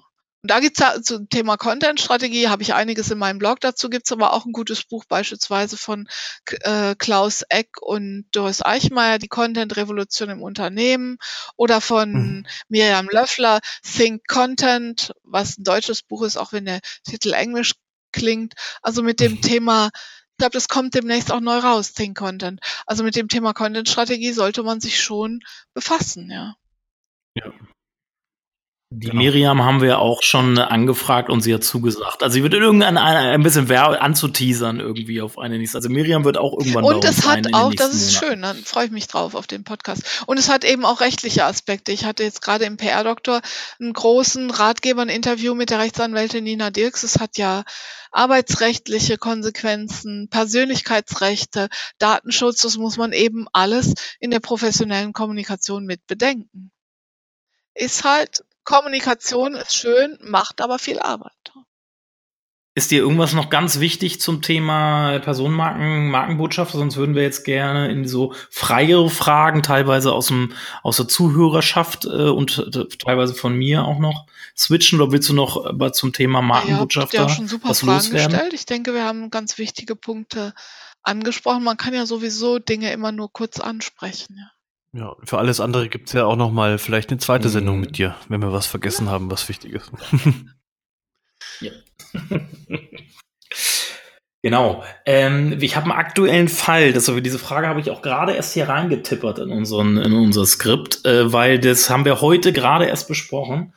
Und zwar jetzt weg mal ein bisschen vom, äh, vom Thema Content Marketing, sondern allgemein in die Beratung. Und zwar haben wir aktuell den Fall, dass wir bei einem größeren Unternehmen das Gefühl haben, dass dort mit allen Ansprechpartnern, mit denen man zu tun hat, äh, man abgeblockt wird, äh, weil so Ego-Kompetenzängste bestehen. Gerade wenn man so in größeren Meetings sind, wo mir aus verschiedenen Abteilungen Leute sitzen und es geht in den Meetings eigentlich die ganze Zeit nur noch darum, dass jeder beweisen will, dass er kompetent ist und dass er das ja alles schon so macht, wie wir denen vorschlagen, weil sie vor der versammelten Mannschaft halt äh, kompetent wirken wollen und nicht die Frage aufkommt, ja, warum machst du das nicht eigentlich schon so? Ähm, wie gehst du, hast du sowas, also sind solche, äh, ist dir das auch schon mal untergekommen und wie würdest du damit umgehen? Also tatsächlich, dann? Change, Wandel in Unternehmen erzeugt immer Ängste. Ja, gibt so eine Matrix mit den typischen Ängsten. Und eine der Angst ist natürlich, mhm selber überfordert zu sein, nicht nachzukommen, auch jeder möchte auch seine Position und seine Erbhöfe verteidigen. Und je nachdem, was auch für eine Kultur im mhm, Unternehmen herrscht, genau. ist das sehr unterschiedlich. Oft ist es so, dass jeder denkt, oh, wir machen jetzt alles neu, ja. Und dann nimmt jeder erstmal seine Sandkastenförmchen, schmeißt die auf einen Haufen und mhm. setzt sich davor, damit ihm nur keiner seine Förmchen wegnimmt. Und deswegen diese mhm. typischen Ängste muss man halt mhm. vorher kennen. Man muss einfach das weiß man auch nach mehreren Projekten, dass die kommen und wie man damit umgeht. Und da muss man wirklich auch Strategien entwickeln, wie man damit umgeht. Und natürlich in einem Unternehmen, in dem ein Klima der Angst herrscht oder in dem immer dieses Rechtfertigungsproblem herrscht oder in dem jeder immer das Gefühl hat, wenn ich nicht ständig beweise, was ich drauf habe, dann dann ist, dann kippelt mein Stuhl, ist das natürlich sehr schwierig zu etablieren. Aber auch da muss man sich eben für die interne Kommunikation, mhm. für die Strategien überlegen, welche typischen Ängste tauchen auf, welche internen Zielgruppen habe ich und wie kann ich einerseits diese Ängste wertschätzen, weil wegreden bringt nichts. Ja, wegreden bringt nie was. Wie kann ich diese Ängste wertschätzen? Wie kann ich damit umgehen? Und wie kann ich die Leute auch in ihrem Fachwissen wertschätzen und einbinden, so dass sie offen dafür sind, Neues anzunehmen und umzusetzen? Die sagen das ja auch einfach häufig. Wir haben es eben schon angesprochen weil die einfach gar keine Lust haben, was zu verändern. Die müssen ja intrinsisch motiviert sein, was zu verändern. Mhm. Ja. Mhm. Mhm. Also eine Strategie hatten wir so gedacht, wäre, wenn man sagt, wenn man versucht irgendwie die, dass nicht wir als Kompetenzposition äh, irgendwie wahrgenommen werden, sondern dass wir den je, jeweiligen Mitarbeiter halt so weit bringen, dass er mit unserem Input intern glänzen kann. Also dass er die Angst verliert, äh, dass er, dass, dass, dass die Agentur mehr Ahnung hat oder er, er ja, vermeiden will, dass, die, dass ein externer mehr Ahnung haben könnte als er und das auch, das weiß er, aber eben in der in, im internen Kommunikation das halt er so nutzt, dass er sich damit mit dem Wissen ja, von extern halt funktioniert so lange gut, kann. wie er nicht derjenige ist, der das Budget an die Agentur vergeben hat, weil dann kann natürlich von der Geschäftsleitung kommen, ey, wenn du das sowieso alles selber weißt, warum müssen wir dann die teure Agentur bezahlen, ja? Das ist auch immer ein zweischneidiges okay, Schwert. Okay, Aber okay. ja, das ist, ja, das ist im ja, Grunde eine gute Herangehensweise, wirklich zu gucken, wer kann was, wie können wir die wertschätzen und oft kann man sie ja dann auch in ihren Metafähigkeiten, also in ihren übergeordneten Fähigkeiten wertschätzen, dass sie beispielsweise diejenigen, nur diejenigen sind, die es auch im Unternehmen verankern können. Man, man muss sich zutiefst als mhm. Dienstleister verstehen. Und ich glaube, das Blödeste, was einem Unternehmen passieren kann, ist ein Berater von außen, der ständig zeigen muss, wie super er ist. Ja, ja, ja, das ist ein Ego-Ding. Vor allen Dingen, man muss halt, das hatten wir auch das Thema, man muss in der Lage sein, sein Ego auch mal zurückzuschrauben und das dann, das dann halt derjenige Mitarbeiter erst als eigene Idee verkauft. Das muss man aushalten. Ja, also Aber man, dafür wird man ja auch irgendwie bezahlt. der Ego so. hat, was gefüttert werden muss, ist immer blöd, ja. Hier gibt's eine Werbeagentur und bei denen steht ganz groß draußen auf der Wand gedruckt ein Zitat von äh, Roland Barthes, so wie man ausspricht. Ich errate, dass der wahre Ort der Originalität weder der andere noch ich selbst bin, sondern unsere Beziehung. Vielleicht solltest du denen den Satz einfach mal schicken, Olaf. Das ist aber ein komplizierter Satz. Der könnte ja fast ja. Von, von, keine Ahnung, Niklas Luhmann oder sowas ist der wahrscheinlich. Ja, Aber er meinte wahrscheinlich damit einfach, dass in der Zusammenarbeit das wirklich Tolle entsteht und dass es weder ich noch du bin, sondern äh, dass wir zusammen was schaffen. Es ist immer so. Im ja, Austausch richtig. entsteht was. Aber idealerweise ja. bringt ja der mhm. Berater von aus einmal die mhm. Außensicht mit, die Sparringspartnerfunktion, aber eben auch Fachwissen, das es im Unternehmen nicht gibt. Und dann muss man das eben so verankern und aufbauen. Also man kann diese typischen Ängste nicht vermeiden, aber wenn man weiß, dass sie kommen und wie man damit umgeht und wenn man über viele Projekte hinweg auch die Souveränität entwickelt hat, das erstmal auszuhalten und ja. nicht zu denken, dass alles im Change völlig harmonisch und ohne Konflikte abgehen muss, dann ist man schon ja. ein ganzes Stück weiter. Also ich denke, die Aufgabe eines Beraters, so, so verstehe ich meine Arbeit, ist da auch so eine gewisse Ruhe und Sicherheit reinzubringen und zu sagen, ja, das darf kommen, es darf mhm. jeder auch sagen, was er will. Wir wollen es nicht ewig verquatschen, weil es kostet ja auch Ressourcen. Mhm. Aber es ist jetzt auch einfach erstmal in Ordnung, dass die Wellen hochschlagen. Das war übrigens, was ich auf die harte Tour lernen musste. Ich war immer ein sehr ergebnisorientierter Mensch. Ich wollte immer sofort so zack, zack, zack Ergebnisse erreichen, dass wirklich Prozesse und Systeme auch ihre Zeit brauchen. Bin ich auch. Ja. Also ein anderer Spruch ist einfach wirklich, mhm. und der ist so platt, mhm. aber nichts wird so heiß gegessen, wie es gekocht wird. Das wird zu kompliziert. Ja. Wir brauchen wie Organismen. Organismen, nimm Coaching-Prozesse von Personen. Du kannst nicht einen Coaching-Prozess, du kannst nicht Coaching-Sitzungen, mein Mann ist jetzt Coach und Therapeut, ja. Du kannst ja sagen, okay, fünf Coaching-Sitzungen mache ich fünf Stunden hintereinander oder an fünf Tagen hintereinander. Das hat gar keinen mhm. Sinn, weil auch ein Organismus Zeit zum Integrieren braucht, um sich zu wandeln. Und das gilt eben auch für Systeme. Ja. Ja. Hm. Toll, Absolut tolle, tolle Erkenntnis. Ähm, Marketing tolle Erkenntnis, wirklich. Das war mir nochmal wichtig, weil das gerade heute wirklich ein Thema war, was wir, was wir in einem, in einem Meeting diskutiert hatten, weil äh, verschiedenste Leute von uns schon in dieser Firma jetzt waren und alle haben die gleichen Erfahrungen gemacht äh, mit unterschiedlichen Personen äh, da in der Firma. Und äh, was du auch sag, gesagt hast, Kerstin, daraus kann man schon implizieren, dass da was in der Kult Firmenkultur äh, nicht richtig sein kann, weil wenn alle so agieren. Weiß irgendwie. man nicht, ja. Vielleicht hast du auch ähm, einfach nur was getriggert, irgendwelche archaischen Ängste getriggert, weiß ich nicht. Ja, okay, prima. Dann würden wir zur nächsten Frage. Äh, das ist so eine, du probierst ja selber ganz viel Content-Formate, nochmal um das Thema Content-Formate zurückzukommen. Versuchst ja selber, probierst ja selber eine Menge Content-Formate aus. Du machst ein bisschen was im Video, äh, Text natürlich. Äh, was ist denn so das Content-Form? Vorträge natürlich, darf man auch nicht vergessen. Vorträge sind auch Content. Ähm, was ist so das dein Lieblings-Content-Format, was dir persönlich am meisten liegt, oder oder lässt du dich da gar nicht so festlegen und sagst ich mach alles gleich lieb also, so? Ehrlich gesagt, mein liebstes Content-Format ist, wenn Kunden mir was über ihre Firma erzählen oder wie ich es jetzt in einem neuen Projekt habe, mir begeistert erzählen, wie sie arbeiten und warum sie für ihre Firma arbeiten. Das ist mein liebstes Content-Format mhm. tatsächlich. Also zu, also also eigentlich, dass die dir den genau. Content liefern und ja, du und zuhörst. Also das, das finde okay. ich sehr spannend, was Neues zu lernen. Das finde mhm. ich sehr spannend. Ich komme ja selber aus dem ja. Schreiben und aus dem Print. Das finde ich auch. Mhm. Das macht mir nach wie vor Spaß. Das ist auch wirklich das, was ich gut kann, ja. Aber ich habe ja im, im Journalismus angefangen. Ich bin Philologin, Germanistin. Ich mag sehr gerne schreiben. Ich mag sehr gerne mit Wörtern arbeiten. Ich ähm, mag auch sehr gerne Vorträge, weil, weil man einfach auch so die Atmosphäre da hat, weil man die Energie, das ist jetzt gar nicht esoterisch gemeint, aber die Energie aus dem Publikum, ein Content-Format, mhm. was ich wirklich hasse, und Videos.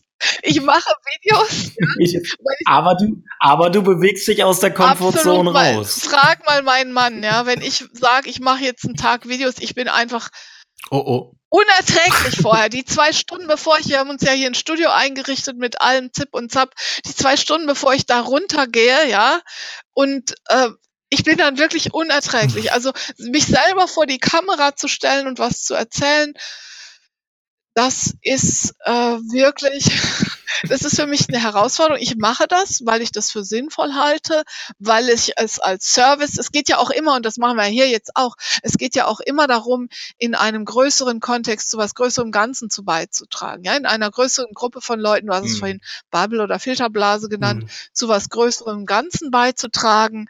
Ähm, darum geht es sicherlich auch. Und ich mag auch dieses Format Video. Ich kann mich inzwischen auch gut im Video angucken und aushalten. Aber das ist für mich Komfortzone verlassen. Und übrigens, ich habe auch immer, Leute fragen mich, äh, Frau Hoffmann, wie komme ich denn, wie, wie werde ich denn mein Lampenfieber vor Vorträgen los? Und sage ich immer, keine Ahnung, meins wird immer schlimmer. Ja. Oh, noch schlimmer sogar.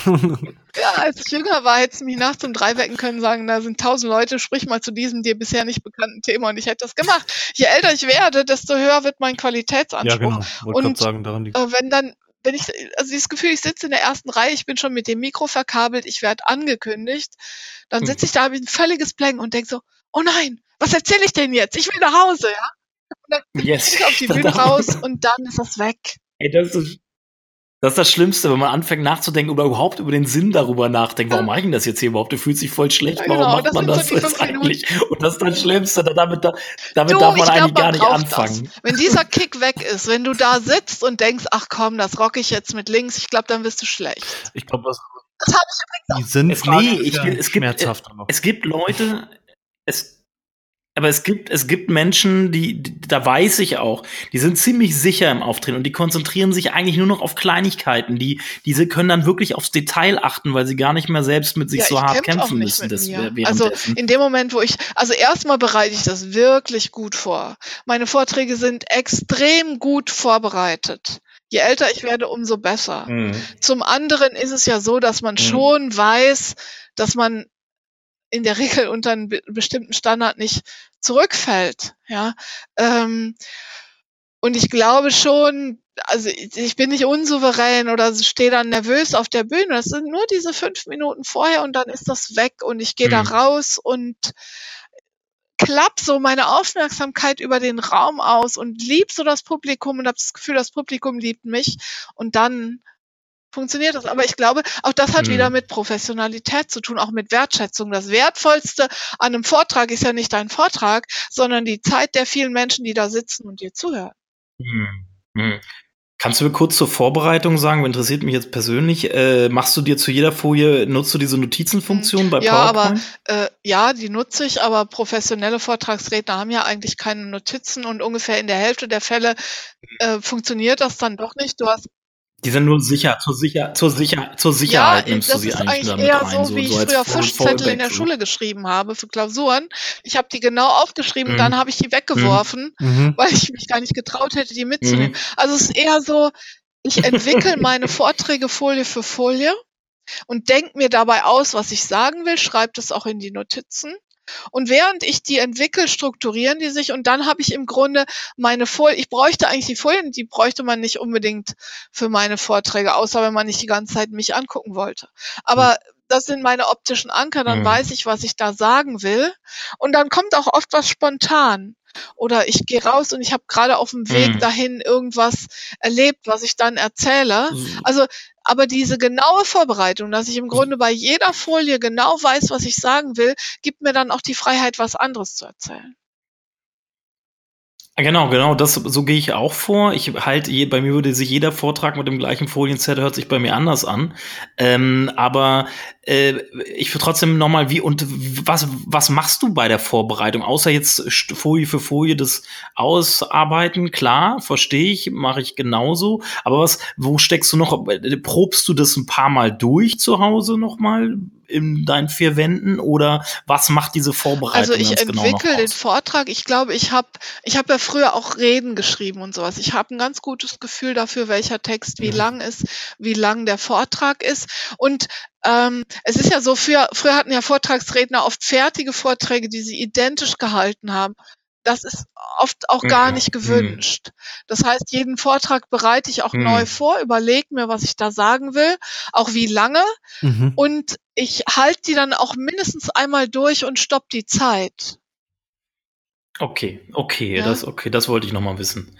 Ähm, An dieser Stelle würden wir gern, wir haben ja ein paar Publikumsfragen auch Gott sei Dank bekommen. Wir wollten, wollen gerne auch für die zukünftigen Sendungen alle Zuhörer motivieren in unserer Facebook-Gruppe äh, zum Content Kompass. Da schicken, packen wir auf jeden Fall auch den Link in die Show Notes, da auf jeden Fall beizutreten. Und da kann man dann auch immer vorbereiten auf die Sendung, eigene Fragen stellen. Wir kommunizieren dann, wen, wen wir als Gast da haben. Und dann kann man äh, diesem Gast dann, dann die eigenen Fragen einreichen. Und genau das haben wir bei dir auch gemacht, Kerstin. Und es wurden Fragen gestellt. Und bei der ersten Frage, ja, Guido. Zum Beispiel, genau, die Frage habe ich mir gewaltsam per Telefon geholt. Ich habe einen Kunden von uns angerufen, habe ihn gefragt, du, pass auf, ähm, wie schaut's aus? Der hat sich vor allem für Automatisierung interessiert, was ja auch ein, mein Hund schleift hier gerade im Flur die Leine entlang.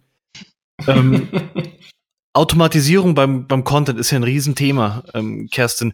Wie siehst du das? Wie passt das zusammen mit äh, der Entwicklung hin, dass man eigentlich immer mehr Wert auf Qualität auch legen muss? Passt das für dich zusammen oder schließt sich das aus, schließt sich das ein? Wie siehst du das? Sagst du vielleicht für mich und auch für die Zuhörer nochmal, ja. was genau du mit Automatisierung meinst? Ja, der ganze Prozess letztendlich von ähm, Themenfindung über Recherche bis hin zum Schreiben. Also es wäre eine einfache. Nee, ich glaube, die Frage, du hast ja auch formuliert, da muss ich kurz rein. Es ging ja um die Automatisierung der Content-Produktion. Also wirklich um, oh, um die Erstellung Tatsächlich. Des, des, eigentlich um die. Genau. Es geht um, um es, es gab, es gibt immer mehr Content Spinning, genau. Es gibt immer mehr Softwareanbieter, die basierend auf angeblicher KI oder Machine Learning äh, automatisierte Texterstellung anbieten, damit man eben äh, skalierbar Text erstellen kann. Also zunächst mal bestehen ja mit künstlicher Intelligenz, KI oder AI eben auf Englisch erst ganz, ganz am Anfang. Also ich glaube, das sieht man ja jetzt schon, wie gut Bots eigentlich, wenn sie richtig programmiert sind, auf viele Standardfragen antworten können, ja. Beispielsweise könnte in Hotels am Empfang, ich glaube, da gibt es sogar ein Beispiel, mir fällt nur gerade nicht ein, ja. also am, bestimmte Fragen werden immer wieder idealtypisch gestellt und das ist natürlich viel schicker, wenn jemand sich das nicht aus dem FAQ raussuchen muss, sondern ein ein Bot diese Frage erkennt und beantwortet. Ja, das kann mhm. großen Sinn machen, aber diesen Bot musst du ja auch erstmal füttern mit den Antworten.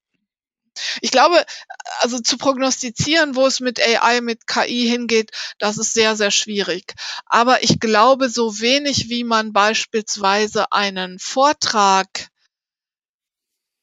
automatisieren kann, kann man eigentlich, es geht ja sehr viel um Gespräche einfach. Ja? ja. Und wenn es um Standardfragen geht, kannst du natürlich einen Bot einsetzen, aber wenn es um echte Gespräche geht, dann müssen Menschen mit Menschen reden und äh, so ist es halt auch mhm. mit der Content-Produktion. Ich glaube, dass es sehr viel Sinn ergibt, dass mh, hm, das zu automatisieren, was einfach Arbeit abnimmt. Ja, also genau, auch also in der Content Recherche. Ja, Recherche, mhm. in der Content Distribution, im Monitoring Dinge zu automatisieren. Mhm. Also beispielsweise, dass du ein einfaches Beispiel für die Recherche ist, dass du nicht immer händisch Google suchst, sondern dir sinnvolle Alerts einrichtest. Ja. Mhm. Mm, mhm wir sehen, selbst wenn du eine Rechtschreibkontrolle siehst, dann merkst du ja, wenn du über einen Text eine Rechtschreibkontrolle laufen lässt, dass die dir vielleicht Sachen zerschießt, die du anders gemeint hast, weil du vielleicht bewusst von der Schreibung mhm. abweichst und all sowas.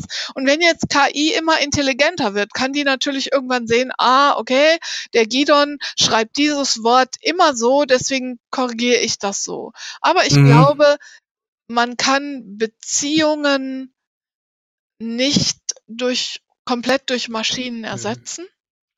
Und es ja. geht ganz viel um Beziehungen, aber ich glaube auch, dass wir, was künstliche Intelligenz angeht, erst ganz, ganz am Anfang stehen, ja, und dass es mhm. irgendwann so viel automatisiert sein wird, was dem Menschen was abnimmt, wie wir uns das im Moment noch gar nicht vorstellen können. Ja. Das sehe ich ganz genauso mit der, mit der, dass wir gerade bei KI noch ganz am Anfang stehen. Viele Tool-Anbieter benutzen dieses Label auch einfach nur, weil es gerade ein Buzzword ist und hip ist und Hype ist. Ähm, das meiste davon ist eigentlich gar keine KI. Also ich hatte letztens eine Tool-Demo, wo es, wo es genau darum ging, Texte zu produzieren, an, auf angeb automatisiert, skalierbar, hoch zu in großer Menge dann produzieren zu können, angeblich auf KI-Basis Datenbasis. Ich habe mir das angeguckt, das, das war noch nicht mal Statistik, da wurde nur mit Platzhaltern gearbeitet. Das, das war ganz, ganz einfach, äh, ganz einfaches ganz einfaches Kino war das. Das war, aber trotzdem haben sie sich das Label KI, da habe ich die auch gefragt, ja, und was ist daran jetzt KI? Und da konnten sie mir auch noch keine richtig. Da haben sie sich ertappt gefühlt und haben zugegeben, ja, nee, mit KI hat das eigentlich nichts zu tun. Äh, jetzt gibt's aber von dem Felix ja. Wunderwald, der, der hat da einen interessanten Ansatz, den habe ich schon auf eine Tool-Demo angefragt. Ich werde davon berichten in einer der nächsten Sendungen, wenn ich es bis dahin geschafft habe, diese Tool, diese Demo zu bekommen. Vielleicht können wir ihn dann im Nachgang auch, auch einmal als Gast hier einladen zu dem Thema vielleicht, wenn das, wenn das anscheinend für viele interessant ist meine, Produkttexte werden, glaube ich, ja schon ähm, mit KI wirklich geschrieben. Also es gibt schon KI, die wirklich auch schreiben kann. Ja. Äh, aber ich glaube, bei den komplexeren Sachen, also Kerstins Vorträge oder deine komplexen Artikel oder irgendwie eine ähm, Success Story mit einem über ein Produkt, was wir oft machen, wenn du das automatisieren kannst im Sinne von KI, dann kannst du, dann machen die Maschinen alles für dich, glaube ich. Also das ist dann Raumschiff mhm. Enterprise mäßig. Da kommen wir zu der letzten, letzten Frage, würde ich, Kerstin. Und zwar, ich glaube, die hat Marco Young gestellt.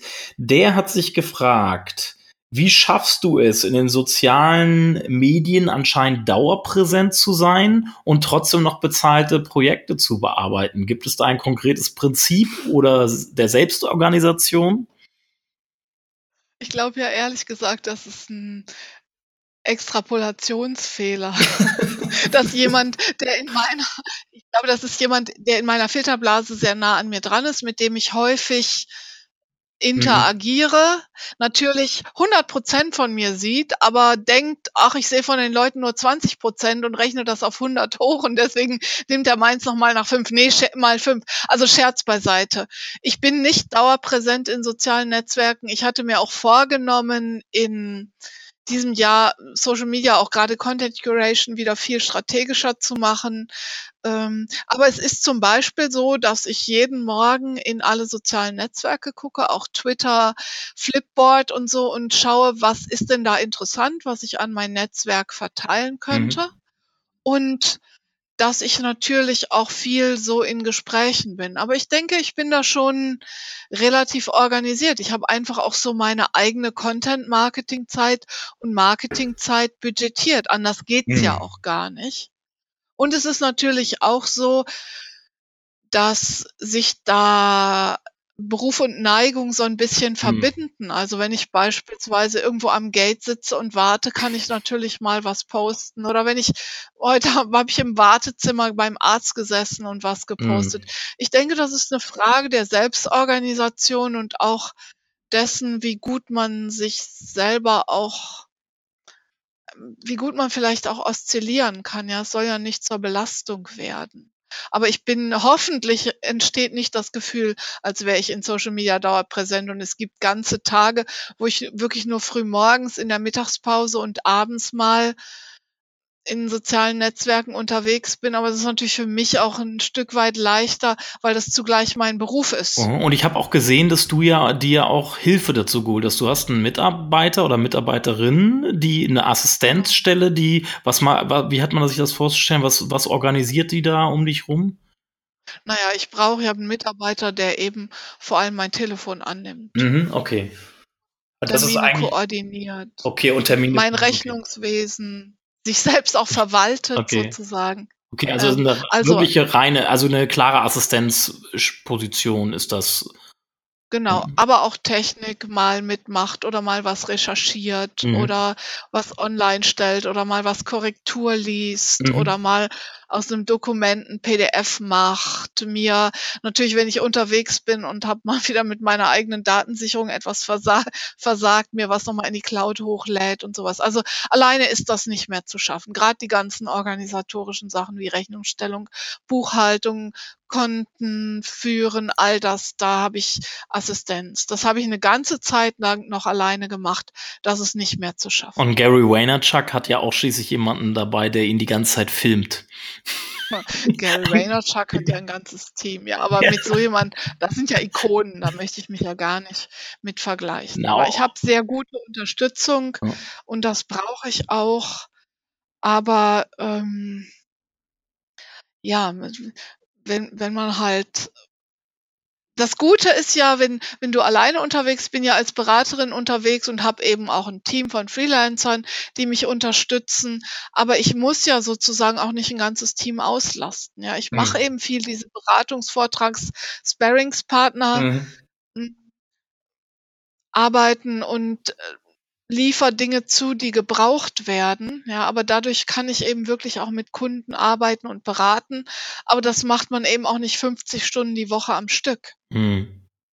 Man muss ja auch immer Zeit haben, wenn zwischendurch mal was ist, wenn, wenn Notfall ist, wenn ganz schnell mal was gemacht werden muss, die Zeit muss ja da sein. Und deswegen kann man sich einfach den Stundenplan auch gar nicht so zupacken. Ja, dann würde ich sagen, danke, danke für die Einblicke, auch die sehr persönlichen, privaten. Ähm, Kerstin, du hast am Anfang, äh, ich hätte noch eine Frage, und zwar hast so, am Anfang okay. über den Content-Shock gesprochen, kurz. Ähm, Glaube ich, so, ich weiß nicht, ob du es genau so genannt hattest. Ich habe es mir so gemerkt. Also diese Phänomen, dieses Phänomen wird immer mehr veröffentlicht. Und ähm, und irgendwann gibt's ja auch nicht mehr genug Lesezeit oder Zuschauerzeit auf Kundenseite. Möchtest du, kannst du da in ein paar Sätzen noch einen Tipp geben, wie oder wie du das siehst, das Thema, wie man es anpacken sollte, um äh, nicht irgendwann nicht mehr gehört, gelesen zu werden? Wie macht man es effizienter, die Kommunikation? Ja. Effektiver? Ja, in meinem Buch heißt ja Informa Lotsen in der Informationsflut. Also ich spreche eben von der Contentflut oder Datenflut, ähm, die auf uns alle eindringt. Und das ist sicherlich ein großes Problem. Wir sind alle mit dermaßen mit Informationen überlastet, dass wir gar nicht anders können, als zu selektieren. Und was wir tatsächlich tun, ist, dass wir uns alle verlässliche Quellen aussuchen. Das heißt, wir lernen, da bekomme ich die Informationen, die ich brauche. Und zwar nicht, nicht nur alle Informationen, die ich brauche, sondern auch nur die, die ich brauche. Da ist jemand, der mir die selektiert, bewertet, der vorher schon entscheidet, ist das für mich relevant, ist das eine wertvolle Quelle, stimmt das, ja. Und wenn ich das einmal gelernt habe, dann gehe ich da immer hin, hin zurück und wir, wir sind ja auch Beispiele dafür, ja. Nehmen wir mal jetzt dich, Olaf. Du beispielsweise sagst, wenn ihr zum Thema SEO alles wissen wollt, was, was relevant ist, dann, dann folgt mir, dann lest meine Sachen und ich ordne euch das ein. Das heißt, Unternehmen sind dann gut, wenn sie ihren, wenn sie anderen Menschen oder ihren Zielgruppen plausibel machen. Bei mir bekommst du alles, was du zu einem Thema wissen musst und aber eben auch nur das, was du zu einem Thema wissen musst. Wenn es das einem Unternehmen gelingt, dann ist es schon sehr weit. Und das ist in der Regel natürlich das eigene Fachgebiet. Und ähm, dann kann, und das geht eben auch mit Gesichtern, mit Personen. Wenn ich Person, du hast gerade angesprochen, Gary Vaynerchuk, ja, das ist eine Ikone, das ist jemand, dem hört man gerne zu und der setzt Maßstäbe. Ja.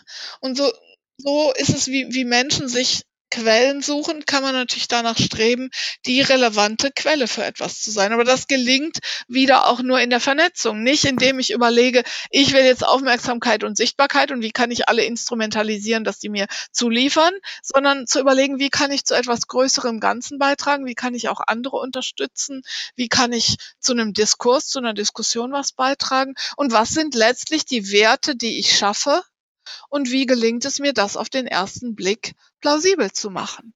Also spannend, dass du mich immer noch in der, nur in der SEO-Schublade siehst. Da muss ich noch ein bisschen arbeiten, glaube ich. um aus der, ob da auch, äh, ich, ich sehe mich ja selber eher so in der Schnittstelle genau zwischen SEO und Content Marketing. Ähm, ja, das stimmt. Aber Content für mich speziell, ich kann ja Content Marketing. Du mhm. kannst halt mehr SEO als ich. Mm, mm, ja, genau, du kommst halt immer aus der Kommunikationsrichtung. Ich gehe aus, genau. gehe auf, aus der SEO-Richtung an das Thema ran. Das ist halt genauso wie, wie Gidon. Gidon, weiß nicht genau, du sagst zweimal, du kommst aus der SEO-Ecke, du kommst mir aber eigentlich vor, als ob du auch eher aus der Kommunikationsecke kommst. Naja, ähm, ursprünglich halt Journalismus, aber ich war halt immer mit SEOs in Kontakt, deswegen, ich bin da halt, mhm. es hat mehr abgefärbt und ich finde es halt ein total geiles Thema. Ja, pff, keine Ahnung, äh, also historisch so. Ja. Vielen lieben Dank, Kerstin, dass du dabei warst. Ähm, war ein ganz tolles Gespräch, finde ich. Und ähm, toll, dass du unser erster Gast warst in unserer nagelneuen Show. Und ähm, an alle Zuhörer, falls ihr noch Fragen an Kerstin habt, dann schreibt uns einfach unter den Show Notes oder per E-Mail Und ähm, wir werden das in einer der nächsten Sendungen probieren aufzugreifen oder nochmal in der zweiten Show mit der Kerstin probieren auch dann zu verarzten, eure Fragen. Ja, danke Gidon, danke Olaf, war super toll. Danke für eure tollen Fragen, danke für das tolle Gespräch. Ich fühle mich auch sehr geehrt, dass ich hier sein durfte als Erste. Ja, vielen Dank, weiter viel Erfolg und ich werde euch natürlich auch weiter zuhören. Ja, sehr Und- cool. Und uns weiterempfehlen, auf jeden Fall. Du hast Auf ja großen Einfluss. jeden Fall. Alles klar. Dankeschön. Ebbe. Danke euch fürs Zuhören. Ein, ein Tschüss von aus Hannover. Auf Wiederschauen aus, wieder aus München. Tschüss aus Düsseldorf.